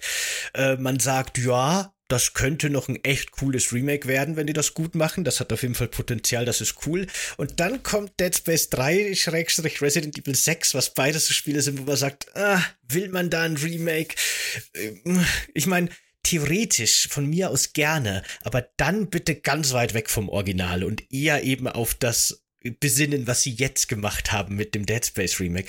Und ich glaube, wenn man Dead Space 3 ein, ein Reimagining macht, das sich mehr so auf die Kernkompetenzen von Dead Space konzentriert und eher so Dead Space 1, 2 wird, dann von mir aus, dann gerne, dann ist es cool. Aber jetzt wirklich ein originalgetreues Remake will ich bei dem Spiel dann eben gerade nicht haben. Ich vor allem, ich weiß nicht, was du da großartig verbessern sollst. Ne? Also ein Remake ist ja irgendwann eine Aufhübschung, aber drei war schon so hässlich, das funktioniert einfach nicht. Äh, ich, ich bin auch ehrlich, äh, Teil 2 finde ich nicht so gut wie Teil 1, ne? also das Original. Gib mir auch so. Da mochte ich auf jeden Fall Isaac Clarke Nicole-Story, das fand ich auf jeden Fall interessant. Äh, da gab es auf jeden Fall coole Momente. Das war mir aber wieder zu actionreich und ich fand es halt gerade in Teil 1, dass es diesen Alien-Charme hatte. Ne? Du musst das, den Horror ausgraben und es wird immer schlimmer und schlimmer und schlimmer. Ähm, während Teil 2 auch so ein relatives Happy End hatte. Also für mich endet die Reihe auch nach Teil 2. Teil 3 existiert eigentlich gar nicht. Ähm, ich bin da echt auf EAs Pläne gespannt. Die haben sich in den letzten Jahren wieder gefangen. Ne? Also sie waren halt auf dem Multiplayer-Fokus, äh, bis das nicht mehr funktioniert hat. Und dann waren sie anscheinend sehr überrascht, dass Jedi Fallen Order gut abgegangen ist als Singleplayer-Spiel. Hm. Mm, genau. Und jetzt machen sie sogar ein Remake von dem Spiel, das für sie quasi so ein bisschen dieser dieser weirde, seltsame Singleplayer-Schmarrn war, den man da früher mal produziert hat und dann ganz schnell vergessen hat wieder. Das ist irgendwie alles falsch, ne? Die OriginalschöpferInnen haben es jetzt nicht hinbekommen mit Callisto Protokoll, auch wenn ich echt gern was von denen sehen würde. Aber das hat sich echt so gespielt, als würde es vor dem Original Dead Space erscheint sein. Ne? also es wirkte ja noch altbackener als altbacken. Und das Remake ist jetzt leider gut. Also, obwohl dahinter diese, dieses böse, unmoralische EA steht. Also, hm, ja, äh, da weiß ich jetzt auch nicht weiter. Aber weil du gerade den zweiten nochmal angesprochen hast, dass dir der nicht so gut gefällt, ich finde den ersten auch besser. Ähm, was ich auch ganz stark finde, so, sowohl bei Dead Space 2 als auch 3, und da kann man auch Callisto-Protokoll mit reinnehmen, ich finde, das Monster-Design hat nach dem ersten Teil ganz stark abgebaut äh, wir haben halt im ersten Teil wirklich noch diese wunderschönen, entstellten, das Ding aus dem eisartigen Kreaturen, die irgendwie nur noch dezent an Menschen erinnern und die super bizarr sind und und äh, krasse Monster. Ich meine, gut, diese Babys mit den drei Tentakeln fand ich schon immer ein bisschen weird, aber also langweilig. Aber grundsätzlich äh, steckt da, finde ich, viel mehr Kreativität drin. Und die neuen Gegner, die danach eingeführt wurden, so wie diese, diese Kindergartenkinder im zweiten Teil, sind halt einfach nur kleine Zombies mit langen Klauen. Und im dritten Teil werden ja dann diese dünnen, Gollum-artigen Zombies eingeführt. Aber ja, genau, es sind Zombies plötzlich. Es sind ganz normale humanoide Zombies. Und das finde ich sehr langweilig. Ich weiß nicht, ob das auch so eine Mainstreamifizierung war, dass man gesagt hat, nee, diese super bizarren Wesen, die verkaufen sich nicht so gut, macht mal humanoide Monster, äh, so wie Resident Evil oder was weiß ich, keine Ahnung. Aber ich finde, da hat das, die, die Reihe stark nachgelassen nach dem ersten Teil. Ich, ich, die haben im ersten Teil haben die die richtige Straße genommen und dann mussten sie plötzlich eine Ausfahrt nehmen und dann haben sie sich von ihrer Genialität immer weiter wegbewegt und die EA hat nicht kapiert, warum sich das Teil schlechter verkauft hat. Äh, ja, bis heute ist halt ähm, Horrorspiele, so nehme ich es aus meinem journalistischen Alltag mit, sind halt eher auch so eine Nische und das meinte auch so ein Ex-Visceral äh, Games Macher, äh, dass die Leute an sich ja Horrorspiele mögen, aber oft haben sie, sind sie zu schissig oder haben zu viel Angst, die zu kaufen. Es ist auch eher ein unangenehmes äh, Spielgefühl. Ich mag das tatsächlich und mich wundert es auch nicht, dass das eher weniger mainstreamig ist, auch wenn es dafür eine sehr starke Szene gibt. Umso mehr bin ich ja überrascht, dass jetzt so viele ähm, Horrorspiele quasi zurückkehren, womit Dead Space jetzt den Anfang äh, macht. Mhm. Ich, äh, Capcom hat ja nach dem, was man so gehört hat, auch selber nicht dran geglaubt, dass Resident Evil 2 das Remake ein Erfolg wird. Das hat ja, glaube ich, kann man schon sagen, äh, so diesen, das Interesse von größeren Firmen, im Indie-Bereich waren die ja schon immer da, die Horrorspiele, aber ich glaube, durch das Remake von Resident Evil 2 und den Überraschungserfolg haben viele größere Firmen jetzt wieder Interesse dran gefunden, so Horror, also Survival Horror zu machen. Und ähm, oder nee, es war schon, es war schon Resident Evil 7 eher, dass das angestoßen mm, hat, ja mm, genau. Mm. Aber das Remake vom zweiten hat diese Remake-Welle so ein bisschen in Bewegung gesetzt. Und umso mehr bin ich jetzt dann auch wirklich auf Resident Evil 4 gespannt, weil nach dem, was man hört, hat quasi Capcom an den zweiten nicht geglaubt. Deswegen war das ein relativ kleines Projekt. Der dritte wurde dann wirklich nur so hinterhergeschoben, weil man hatte schon die Assets und ne, man war eh schon mit dabei. Also macht das C-Team war es in dem Sinne wirklich noch schnell den dritten Teil. Und der vierte wird jetzt tatsächlich das erste ernst gemeinte richtige Remake, wo Capcom glaubt, dafür gibt es einen Markt und da kann man Geld reinpumpen. Deswegen erwarte ich da auch wirklich oder glaube auch wirklich, dass das nochmal auf einem ganz anderen Niveau spielt. Und ja, aber eben nicht nur Resident Evil 4, sondern viele. Und man merkt es, finde ich, auch an Dead Space dass das schon ein ernst gemeintes Projekt war von EA. Ich glaube, die haben da nicht irgendwie gegeizt, die haben da schon irgendwie das nötige, die nötigen Ressourcen zur Verfügung gestellt, weil das wirkt nicht so, als hätte das großartig beschnitten werden müssen. Ne, da fehlt nichts. Das ist nicht irgendwie ein mhm. Kompromiss. Das ist schon genau das, was es sein wollte, glaube ich, auf jeden Fall. Äh, technisch einwandfrei, deswegen, äh, mich hat es überrascht. Also von der Moral her hätte es jetzt schlimmer als Callisto sein müssen, aber vielleicht war das auch vor, ähm, vor den Gaming-GötterInnen auch, glaube ich, nicht mehr möglich. Also da ist, da ist Callisto auf jeden Fall, glaube ich, visionärer, könnte man sagen, weil Dead Space hat uns hat ein paar neue Akzente, aber die Weiterentwicklung, also Dead Space 4 ist es damit immer noch nicht. Ne? Genau, das stimmt. Ne? Das ist so ein Punkt, den finde ich auch noch ganz spannend, weil jetzt hat Callisto-Protokoll halt wirklich wenigstens ein paar neue Ansätze versucht, die halt vielleicht nur so semi-gut funktioniert haben. Aber ich fand tatsächlich, das hat sich stellenweise wenigstens frisch angefühlt. Und jetzt kriegen wir halt mit dem Dead Space Remake im Endeffekt auch wieder Dead Space. Das ist das Original. Mit einigen Veränderungen, aber nicht die großartige Revolution. Und was ich da jetzt echt ein bisschen problematisch oder komisch finde, muss ich echt sagen, ist, dass ich habe mal auf Metacritic geguckt, das Original je nach Plattform, da gibt's Unterscheidungen, einen Wertungsbereich von 86 bis 89 hat, während das Remake im Bereich 87 bis 90 fällt. Das heißt, wir haben jetzt im Jahr 2023 ein Spiel von 2008 nochmal bekommen, nur in ein bisschen schöner. Und jetzt plötzlich wird genau das gleiche Spiel besser bewertet als damals zu seiner Zeit, als es wirklich noch was Besonderes war. Was ist denn da bitte los? Äh, gute Weine müssen reifen, ne? Und äh, der Vorteil ist ja bei solchen Projekten, die spielen halt auf Nummer sicher, anstatt dass sie neue Marken machen. Ich glaube, Enfen war allgemein für alle Genres so eine Lehre, Vorsicht vor neuen Marken. Äh, bei Dead Space jetzt hast du die ganzen NostalgikerInnen und die neuen Zielgruppen. Damals bei Dead Space hattest du quasi noch die Fans, die erstmal Fans werden mussten. Deswegen wundert mich das nicht. Also quasi das Original dem Remake jetzt auch die Bühne quasi dafür bereitet. Äh, ich bin gespannt, wo wir mal in zehn Jahren mit äh, Horrorspielen sind und ob es bis dahin dann erstmal wieder so einen Crash gab sie wieder verschwunden sind und dann wiederkehren. Aber dieses, dieses, dieser Remake-Wahn, der wird uns noch lange begleiten. Äh, darüber hatten wir auch schon bei Last of Us gesprochen, dass wir erstmal so Spiele aus den 2010ern spielen, jetzt in den 2020ern. Ja, und dann bin ich mal gespannt, was wir in den 2030ern spielen. Mhm, da bin ich auch gespannt. Wir haben da vor kurzem in einem anderen Podcast drüber geredet. Der, der ist aber noch nicht erschienen. Also der kommt erst noch, dass äh, aktuell Strategiespiele, Echtzeitstrategiespiele so ein bisschen vom Erdboden verschwunden sind. Und ähm, ich glaube, da steht auch wieder eine Renaissance an. Immer wenn man so ein Genre tot glaubt, immer wenn das tot geschrieben wird, tot geredet wird, dann dauert es nicht lange und dann kommt da wieder irgendwas Großes. Deswegen bin ich mir ziemlich sicher, dass auch die Survival-Horror-Spiele jetzt ihre große Renaissance haben und dann wieder verschwinden werden, weil wieder irgendein neuer Trend kommt, der die alle scheiße macht oder weil das Interesse einfach schwindet. So war es ja auch beim klassischen Survival Horror damals. Die Spiele wurden ja nicht per se schlechter, sondern die Leute waren einfach übersättigt nach dem hundertsten Resident Evil-artigen Spiel mit feststehenden Kameras und sowas. Irgendwann hat man keinen Bock mehr. So ging es mir auch mit den Souls-Likes und ich habe das Gefühl, auch da gab es so diese nach Dark Souls, diese große Welle, wo jeder ein Souls-Like gemacht hat und mittlerweile wird es da auch schon wieder ein bisschen stiller. Vor allem, weil ja jetzt auch ähm, Elden Ring dann nochmal so eine Schippe draufgelegt hat. Aber ja, genau, ich glaube, Genre, die verlaufen oft so ein bisschen zyklisch, die haben ihre Hochphasen und ihre Tiefphasen und ähm, äh, ich befürchte als Survival-Horror-Fan irgend also leider wird wahrscheinlich auch das Survival Horror hoch wieder vorbeigehen, aber jetzt haben wir auf jeden Fall noch ein paar Jahre vor uns, wo wir das noch mitnehmen können und da kommt bestimmt noch einiges sehr Cooles zusammen. Es ist wahrscheinlich so ein bisschen mit dem Goldrausch in Amerika zu vergleichen. Ne? Die Leute sind dann alle auf Multiplayer gesprungen, jetzt sind sie dann alle auf Open World gesprungen.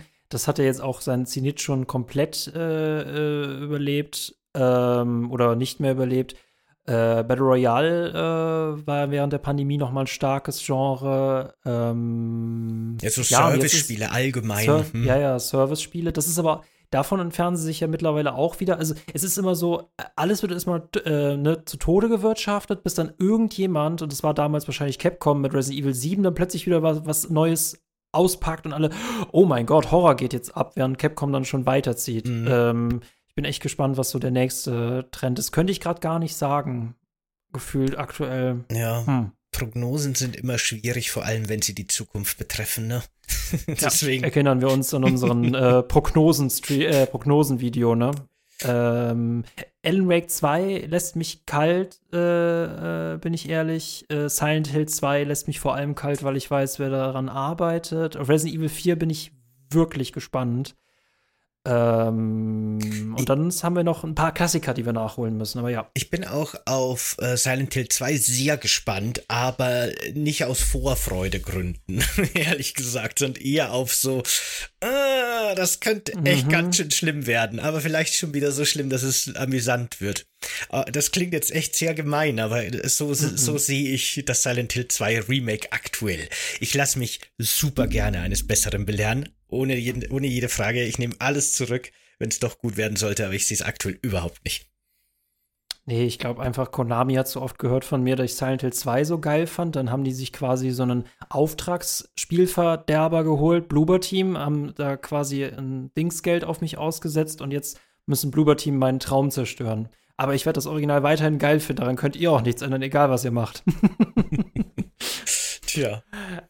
Ähm, ja, und das zum Dead Space Remake. Ich bin echt gespannt. Alternatives Ende äh, und was da noch so kommt. Ich bin jetzt nicht so mega krass gehypt. Ich bin angenehm überrascht, aber ich bin nicht so, wow. Das Wow bleibt gerade noch so aus. Ist auf jeden Fall so ein Wow. Mhm. Genau so geht's mir auch. Das habe ich mir während des Spielens gedacht. Ich denke, ich habe mir die ganze Zeit gedacht, guck, das ist doch echt ein gutes Remake, ne? Es gibt ein paar Sachen, wie schon gesagt, die stören mich, aber alles in allem muss ich einfach sagen, das muss ich dem Spiel vergeben, weil es äh, im Großen und Ganzen alles richtig macht oder sehr, sehr vieles sehr gut und sehr richtig macht. Aber dass ich mir jetzt denke, so, oh, das ist ja jetzt voll hier die Survival-Horror-Revolution und ich habe voll Bock drauf, das geht mir auch gar nicht so. Ich werde das weiterspielen und wie gesagt, ich bin gespannt auf das, was noch kommt, weil ich kenn's ja schon. Aber genau das ist der Punkt, ne? Ich kenn's halt schon. Ich habe das, glaube ich, irgendwann letztes Jahr oder maximal vorletztes Jahr habe ich halt den ersten Teil zum letzten Mal durchgespielt. Insofern fühlt es sich auch für mich nicht an wie ein neues Spiel jetzt aktuell. Äh, die neuen Szenen sind dann teilweise umso eindrucksvoller, weil damit rechne ich nicht, weil es sich mhm. eben so vertraut anfühlt. Aber das fühlt sich halt wirklich an, als würde ich halt jetzt Dead Space halt zum fünften Mal durchspielen. Und so ist es ja im Grunde auch. Deswegen ist Dead Space mir auch kein Hype oder kein, kein Wow-Effekt. Aber was würdest du denn jetzt den Leuten empfehlen, die noch nie Dead Space gespielt haben? Kein einziges. Sagst du da, Leute, holt euch den Game Pass, da ist das Original drin, spielt lieber das? Oder kann man mit gutem Gewissen das Remake empfehlen und das Original einfach aussterben lassen? Oh, oh. Es wird bei Silent Hill 2 genau die gleiche Frage sein. Und da, da wird sie leichter klar, zu beantworten. Ja, ja, das ist das Original, logischerweise. Wahrscheinlich, ja. Ähm, ähm, boah, das ist schwierig.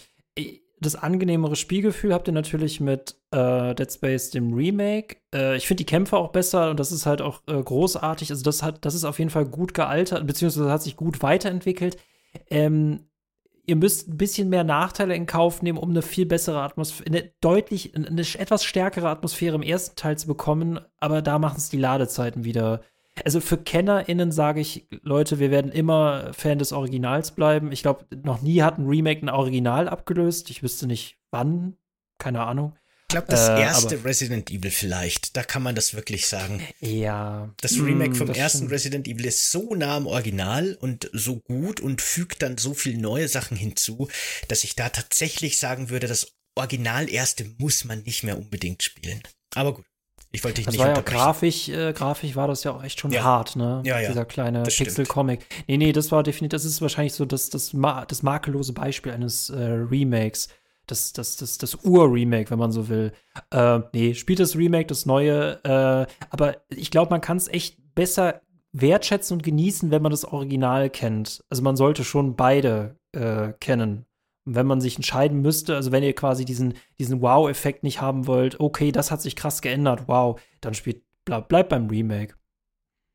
Mhm. Wie ist es bei dir? Ich glaube, dem kann ich mich so ziemlich anschließen. Ich würde auch sagen, das Remake ist, wirkt insgesamt ein bisschen gepolischter und so ein bisschen hochpolierter, sowohl optisch als auch in der Audiogestaltung und so weiter. Das äh, hat viele Vorteile, eben zum Beispiel die Spielbarkeit und so. Dadurch verliert das Spiel aber auch ein bisschen. Und zwar nicht nur an so nostalgischen Charme, sondern auch wirklich an Atmosphäre und an der Dichte einfach von dem Ganzen diese Ecken und Kanten, die tragen schon viel dazu bei, dass sich das alles auch einfach enger, bedrohlicher und unangenehmer anfühlt. Also für das Feeling würde ich tatsächlich das Original empfehlen. Es sei denn, man ist total der Technikfreak und sagt, ne, mit so schlechter Grafik empfinde ich gar nichts mehr.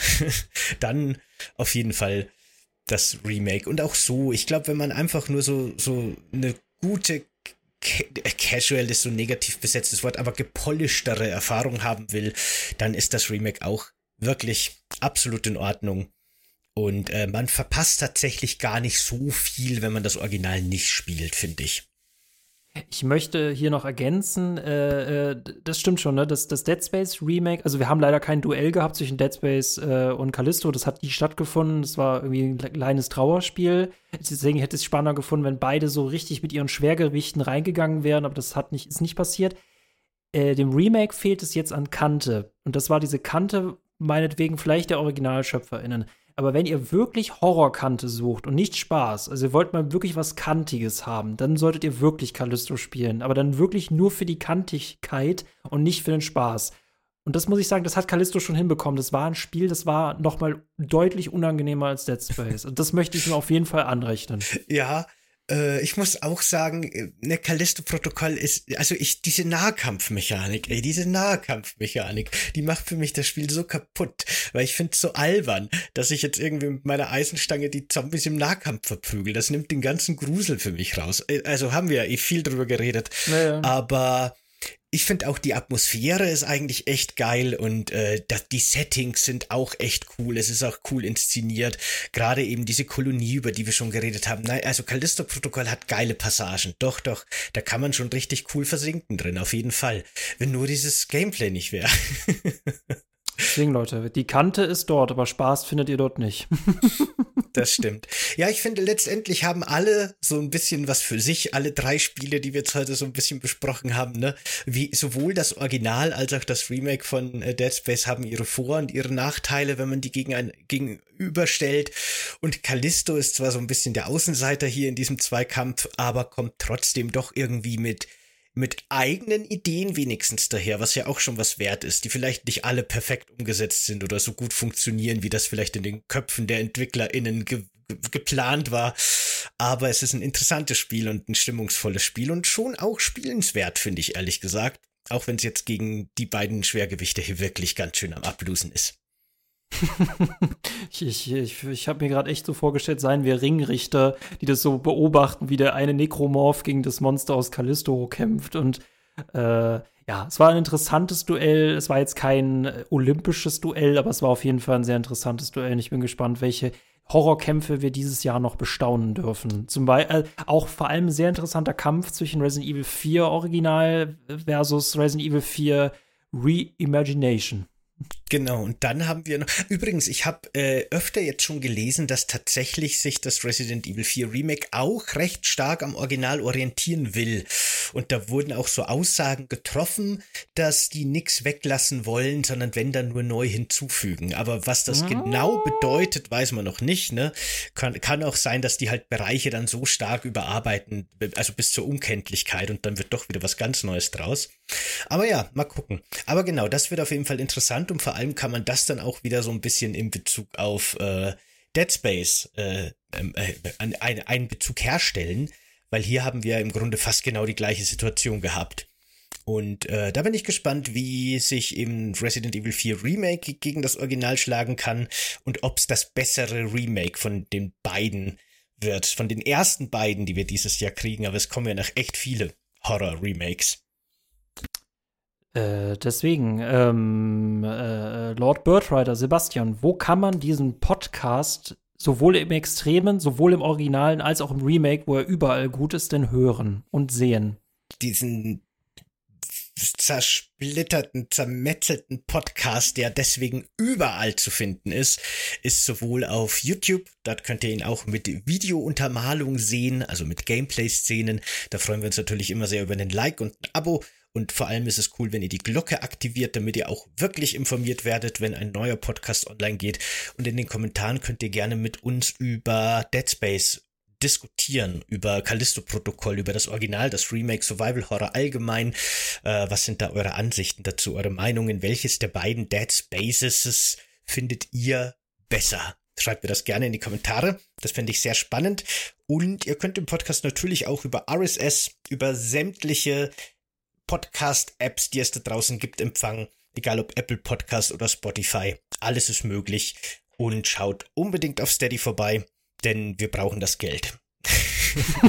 das war sehr schön. Vor allem äh, für sehr coole Bonusformate, unter anderem halt diese Extreme-Folgen, äh, wovon wir euch jetzt quasi diese gerade spendiert haben, die aber normalerweise hinter der Paywall sind, genauso wie äh, BibWatch, ein Format, in dem wir unsere Bibliotheken durchgehen und hunderte von Mini-Reviews abfeuern, ein Format, das ich sehr, sehr cool finde und noch viele weitere Überraschungen dahinter. Vor allem auch, denkt an die Überraschungen, die sich hinter der 100-Euro-Grenze befinden. Mhm, die wird mhm, sehr, sehr mhm. cool und hat vielleicht im entferntesten so ein bisschen mit irgendwas zu tun, was wir heute vielleicht angesprochen haben. Eventuell. Oder auch nicht. Oder auch nicht. Findet es heraus. Es gibt nur einen Weg dazu. Genau. Ja. Na dann, Leute. In diesem Sinne, Leute, viel, danke. Genau, danke fürs dabei sein. Ciao, macht's gut. Ciao.